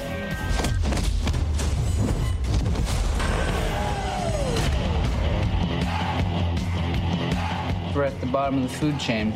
No affiliation. I'm offering you a chance to harness that fire inside you. Maybe this is close to normal as kids like us get. Das ist dann Harry Spotter oder sowas. Ne? Welcome to King's Dominion. ist halt schwer, sowas umzusetzen, weil die Graphic Novel tatsächlich echt einen ganz schönen Einschlag gehabt hatte. Also es Ja? war schon so auf einem Level wie, wie Scott Pilgrim da, wo Scott Pilgrim rauskam, waren ja auch alle so, das ist schon, schon krass was Neues. So, ne, wie, wie Themen damit getaggt. Und das ist halt Scott Pilgrim dann in die Richtung Gore, 18er Killer-Geschichte. Und war das, aber Scott Pilgrim ist ja schon so ein bisschen eher so stilisiert, sage ich jetzt mal. Ne? Ja, aber es war so vom, vom, vom Impact. So, also Okay. Deadly Class ist schon über alle, auch Comic-Autoren, die haben das schon hochgelobt, alle. Die haben gesagt, das ist schon Ich würde gerne geil noch geschrieben. zwei Trailer sehen. Einmal den Jonah Hill Skater-Film und einmal den Shazam können wir noch gucken. Ja, dann mach doch mal den Shazam. Also ich bin nicht ganz so gehypt wie ziemlich viele Leute, muss ich Für sagen. mich und damit mache ich mir wohl auch Feinde, sieht es ein bisschen nach Supergirl und die ganzen anderen CW Superhelden-Serien aus. Ich finde, das sieht aus wie Big Meets Chronicle. Ja, aber so vom, vom halt, Stil und, und Production Value. Aber dieser Typ, dieser Shazam, ne? Also der, der, der ihn verkörpert, den, den Zachary Lee. ja, ich finde den so, so, der wirkt so unreal. Er wird sehr Er, gewöhnungsbedürftig. er sieht halt aus wie ein Erwachsener, der, ja genau, wie ein Comic, wie eine Comicfigur. If you could have one superpower, what would you pick? Everybody chooses flight. You know why? So they can fly away from this conversation. No, because heroes fly. Aber ich sag mal so, das könnte der nächste Wonder Woman für DC werden. Ich bin ziemlich sicher, dass das ein großer Hit für Das die ist nicht eher so ein Deadpool für DC? Man, sorry about that. So mit Meta-Jokes und so? Nee, das ist, geht, also es wird halt echt so ein, eher so ein Spider-Man Homecoming-Äquivalent. So was halt mit einem Schuljungen, der halt auf einmal ein erwachsener Superheld sein kann. Und ich meine, dann erklärt, also ich finde es auch ganz charmant, wie sich das Kostüm dadurch erklärt. Ne? Also das ist halt einfach, das sieht so panne aus, weil sich das halt ein kleiner Junge ausgedacht hat. So. Das finde ich schon irgendwie charmant. Aber was ich hier von dem Zausel da halten soll, weiß ich auch noch nicht so ganz. Saruman taucht auch nochmal auf. Wait, for real? Say, okay! Shazam?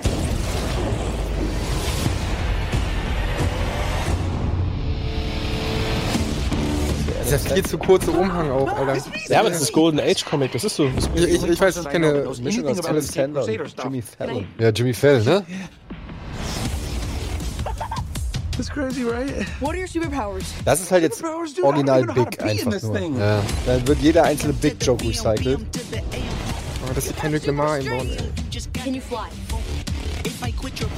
Warum? Das ist Chronicle 1 zu 1, wie sie fliegen üben. Why are you talking? Und dann auch noch eine auch andere noch Optik. Ja. You know, I don't think that's gonna buff out. Was hast du, warum? Ja, hör dir mal die, Version an. Ja und? Hör dir mal die Skrillex-Version von Humble an. Ja, du sollst doch nicht immer mit Scheiße vergleichen. Ja, Das ist doch klar das Gleiche. Das ist halt ein geiler Übergang, so dieses. I'm bulletproof. Hat der Das ist geil, das Gesicht von ihm so jetzt. You're dead. Das ist schon cool. Also ich bin nicht abgeneigt, muss ich sagen. Ich bin auch nicht abgeneigt. Von all den Superheldenkram, den ich gesehen habe heute, äh, gefällt mir das noch am besten, muss ich sagen. Ich bin auch nicht abgeneigt, aber ich bin jetzt auch nicht so völlig Ja, überzeugt. das, das Ding ist, du hast was hier zum Beispiel, was du nicht hast, im Gegensatz zu allen anderen DC-Filmen, ist halt übertriebenes CGI. Du hast Ja. nirgendwo irgendeine verwaschene Und er Optik nimmt gesehen. sich selbst nicht, scheinbar nicht so ernst. Weil diese Situation mit dem Gandalf-Typen oder Saruman-Typen, da merken sie selber, wie albern es ist und lassen den Charakter drüber Ja. lachen. Und dann kann ich sagen, okay, wir sind uns alle einig, dass das scheiße aussieht. Ihr wisst es, ich weiß es, go on. Anstatt, äh, dass er dann so super mysteriös guckt, so, wow, du bist es wirklich und so. Ja. Wo ich dann direkt, ja, ist wirklich.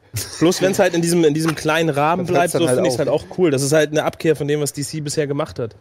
Weil Ja, das ist halt, ja, Das ja. ist das, was ich vorhin gesagt habe. Und man diese, hat diese die- Vorlage ist halt auch so absurd. Da kannst du halt nicht irgendwie einen zweiten Dark Knight draus machen. Ja, das ist auch nicht diese Zack Snyder-Kacke. Und genau, du hast nicht es diese Zack Snyder, Zack Snyder, du hast nicht diese Zack Snyder Grafikpastiche irgendwie, die da so drüber legt wird. Ich meine, dieser Shot, wo Aquaman und Dings Amber Heard da runtertauchen, das ist ja eins zu eins aus dem Zack Snyder Film so. Ja. Das könntest du ja wirklich auch da reinbringen.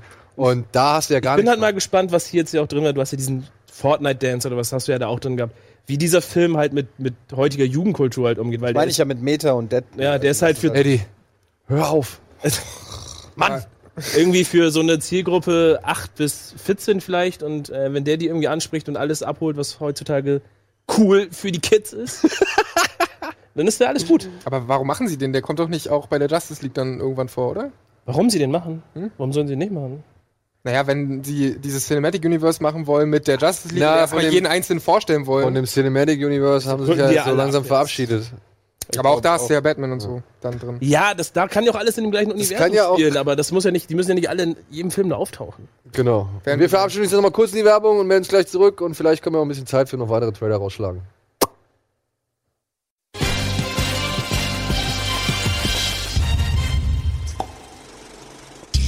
So, willkommen zurück zum letzten Teil von Kino Plus und ohne große Umschweife will ich jetzt endlich diesen Trailer sehen, den ich noch gar nicht gesehen habe, nämlich Godzilla. Yes. King of the Monsters. Und Eddie, in aller Freundschaft sage ich dir, halt's Maul. is changing. Come on, ey. The mass extinction we feared has already begun, and we are the cause. 11. We are the infection.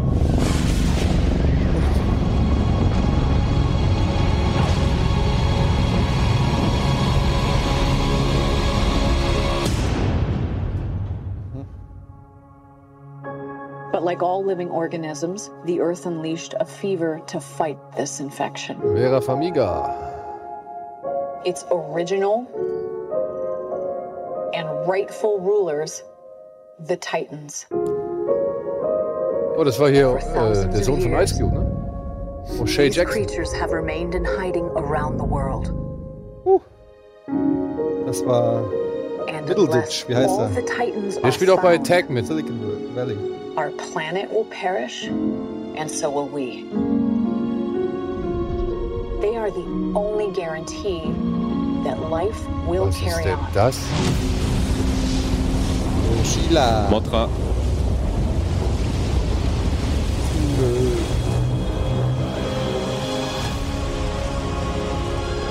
Das sind so geile Bilder, Mann. Oh, es ist schön.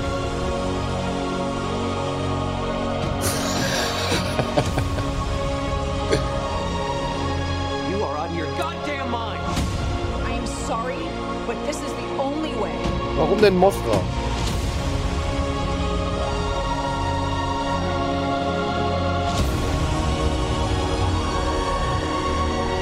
Nicht nur Mothra. Ich würde sagen, das war gerade noch Mothra. You're a monster. I'm sorry.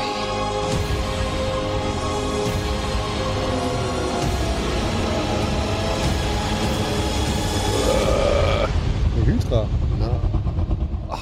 Long live the king ja albern, dass ich den das sagen lasse.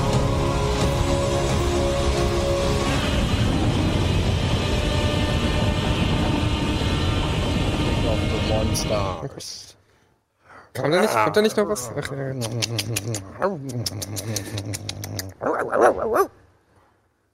Fett, oder? Ich hab schon. King of, King of Monsters. What? Hau mich nicht. Ich hab dir nichts getan. Nee, nee, alles gut. Können wir schnell, komm, schnell den Jonah Hill Skate Boy. Was ist denn das jetzt für ein Quatsch? Was ist denn jetzt für ein Quatsch? Was soll das denn? Soll ich das sein? Jetzt einfach nur das Hemd hochheben müssen. Mach mal hier den Dings. Oh, hier, Clone Wars. Oh, was ist das denn? Das ist hier kalt. The name's Rex. you call me Captain. War. Not. No soldier gets the promise of safety. Aber lustig.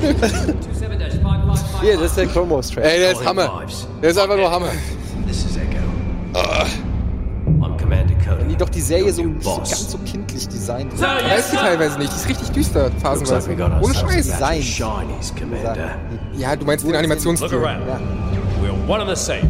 Same heart, same blood. Das sind ja alles hier Zitate aus der bisherigen. Ja, ne? My blood's boiling for a fight. This is our home. idea what you've done. This can't be good. We need to pull back. Get ground the portals. If we can draw them out, we can see them. If we can see them, we can hit them. Ey, wenn du da in Halle 8 sitzt, ne? Oder in Halle H, Entschuldigung. Und dann kommt das. Da, da zerfließt du doch vor Glückseligkeit, oder? Wenn du Fan bist von der Serie. Ja, endlich mal eine Star Wars Geschichte, die sich ernst nimmt. Ja, und jetzt kommt der beste Moment. Ja.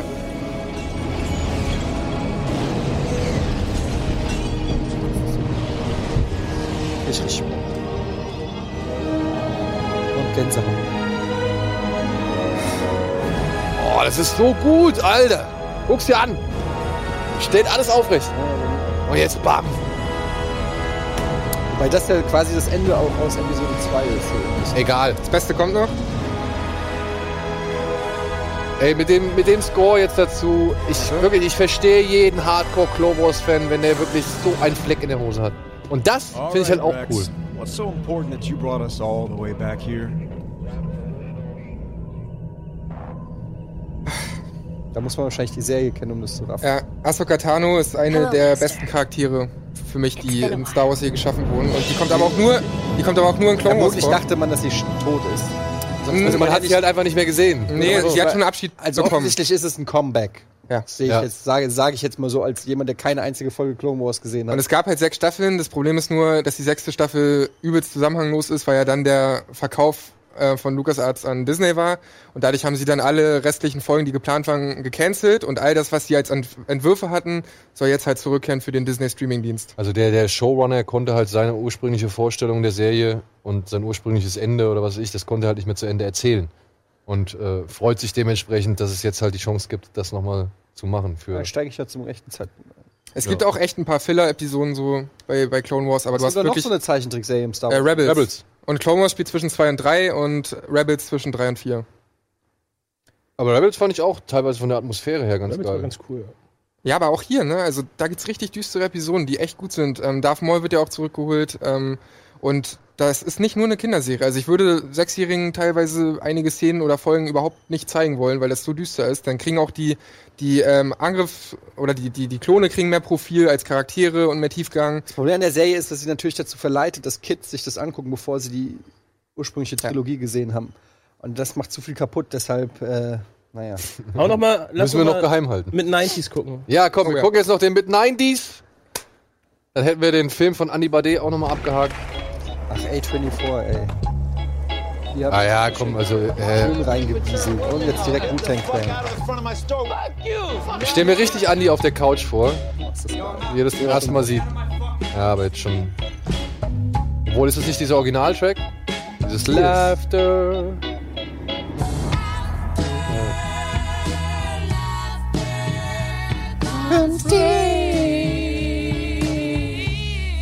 Looks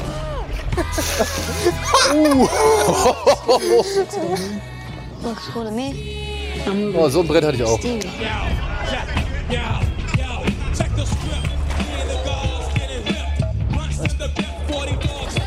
Einer meiner Bock Favorite drauf, Tracks. Hey, hey, y'all not supposed to be around here. Get the fuck out. Hey, the little nigga with the badge, come You here. can't say nigga, I don't think. You fucking Sheryl Crow looking motherfucker. Awesome. Never been in a car without someone's mom or dad before. You're so cute. Ist ja extra ein 4 zu 3 oder was? guys become dicks. Vielleicht ist das genau der Gimmick, den sich andere Studios ja wieder nicht erlauben wollten oder nicht durchgehen lassen wollten. Kennt man den Kinderdarsteller? Nee. ass friends. You good? Aber den kenne ich irgendwo, You're just a little fucking kid. Was hat er für ein Problem? A lot of the time, we feel like our lives are the worst. But I think if you looked at anybody else's closet, you wouldn't trade your shit for their shit. So let's go. Das ist auch was für Andy, ey. So good, like what that does to somebody's Da war doch spirit. genau so einer. Es ist quasi seine Lebensgeschichte. Der Film von Jonah Hill. Das ist quasi Jonah Hills Leben oder was? Soll es sein? Jonah Hill war Skater? Das weiß ich nicht. Wie gesagt, es ist halt das, der, das Regiedebüt von Jonah Hill. Äh, das, das weiß ich aber nicht. Aber das ist nicht autobiografisch. Ob das autobiografisch ist, wage ich zu bezweifeln. Meinst du nicht das ist Anibades Lebensgeschichte? Ja, ich sag ja, das ist Anibades Lebensgeschichte. Halt nicht in Kiel oder Lübeck, sondern in äh, Amerika. Mega geil. Midnight. Ey, richtig cool. Hab ich auch richtig Bock. Ist Sofort gekauft, ey. Allein Also, die ganze Stimmung, die dieser Trailer ja verkauft. Genau, wie alt ist der Junge da? Zwölf? Vielleicht? Ja. Ja, ich war 14. 15. Also es trifft ja wie die Faust aufs Auge. Nur wir sahen nicht ganz so cool aus. Muss ich ganz ehrlich sagen, die 90s in Deutschland waren vielleicht ein bisschen uncooler als in Ja, Amerika. da hatten wir auch nicht die ganzen coolen Klamotten, die waren alle noch so teuer. Wir hatten halt auch diese ganze Neon-Phase und so, war halt da so ein bisschen. So, okay, ich krieg hier angezeigt, wir müssen aufhören. Vielen Dank, dass ihr mir hier zur Seite gestanden habt und äh, mitgeschwitzt habt. Sandro, Dennis, Eddie. Ansonsten vielen Dank fürs Zuschauen und ist nächste Woche schon der 2. August? Weiß niemand. Welche ist heute? Ja. ja. Ja. Dann dürft ihr euch freuen, denn nächste Woche kommt Wolfgang M. Schmidt zu uns. Oh! Und wir werden über die gesamte Mission Impossible Reihe sprechen, denn nächste Woche startet Mission Impossible. Hab ich ja noch nicht Beste des Jahres. Ja, einer der besten Filme des der Jahres. Beste Film des Jahres. Tschüss, bis nächste Woche. Tschüss. Tschüss.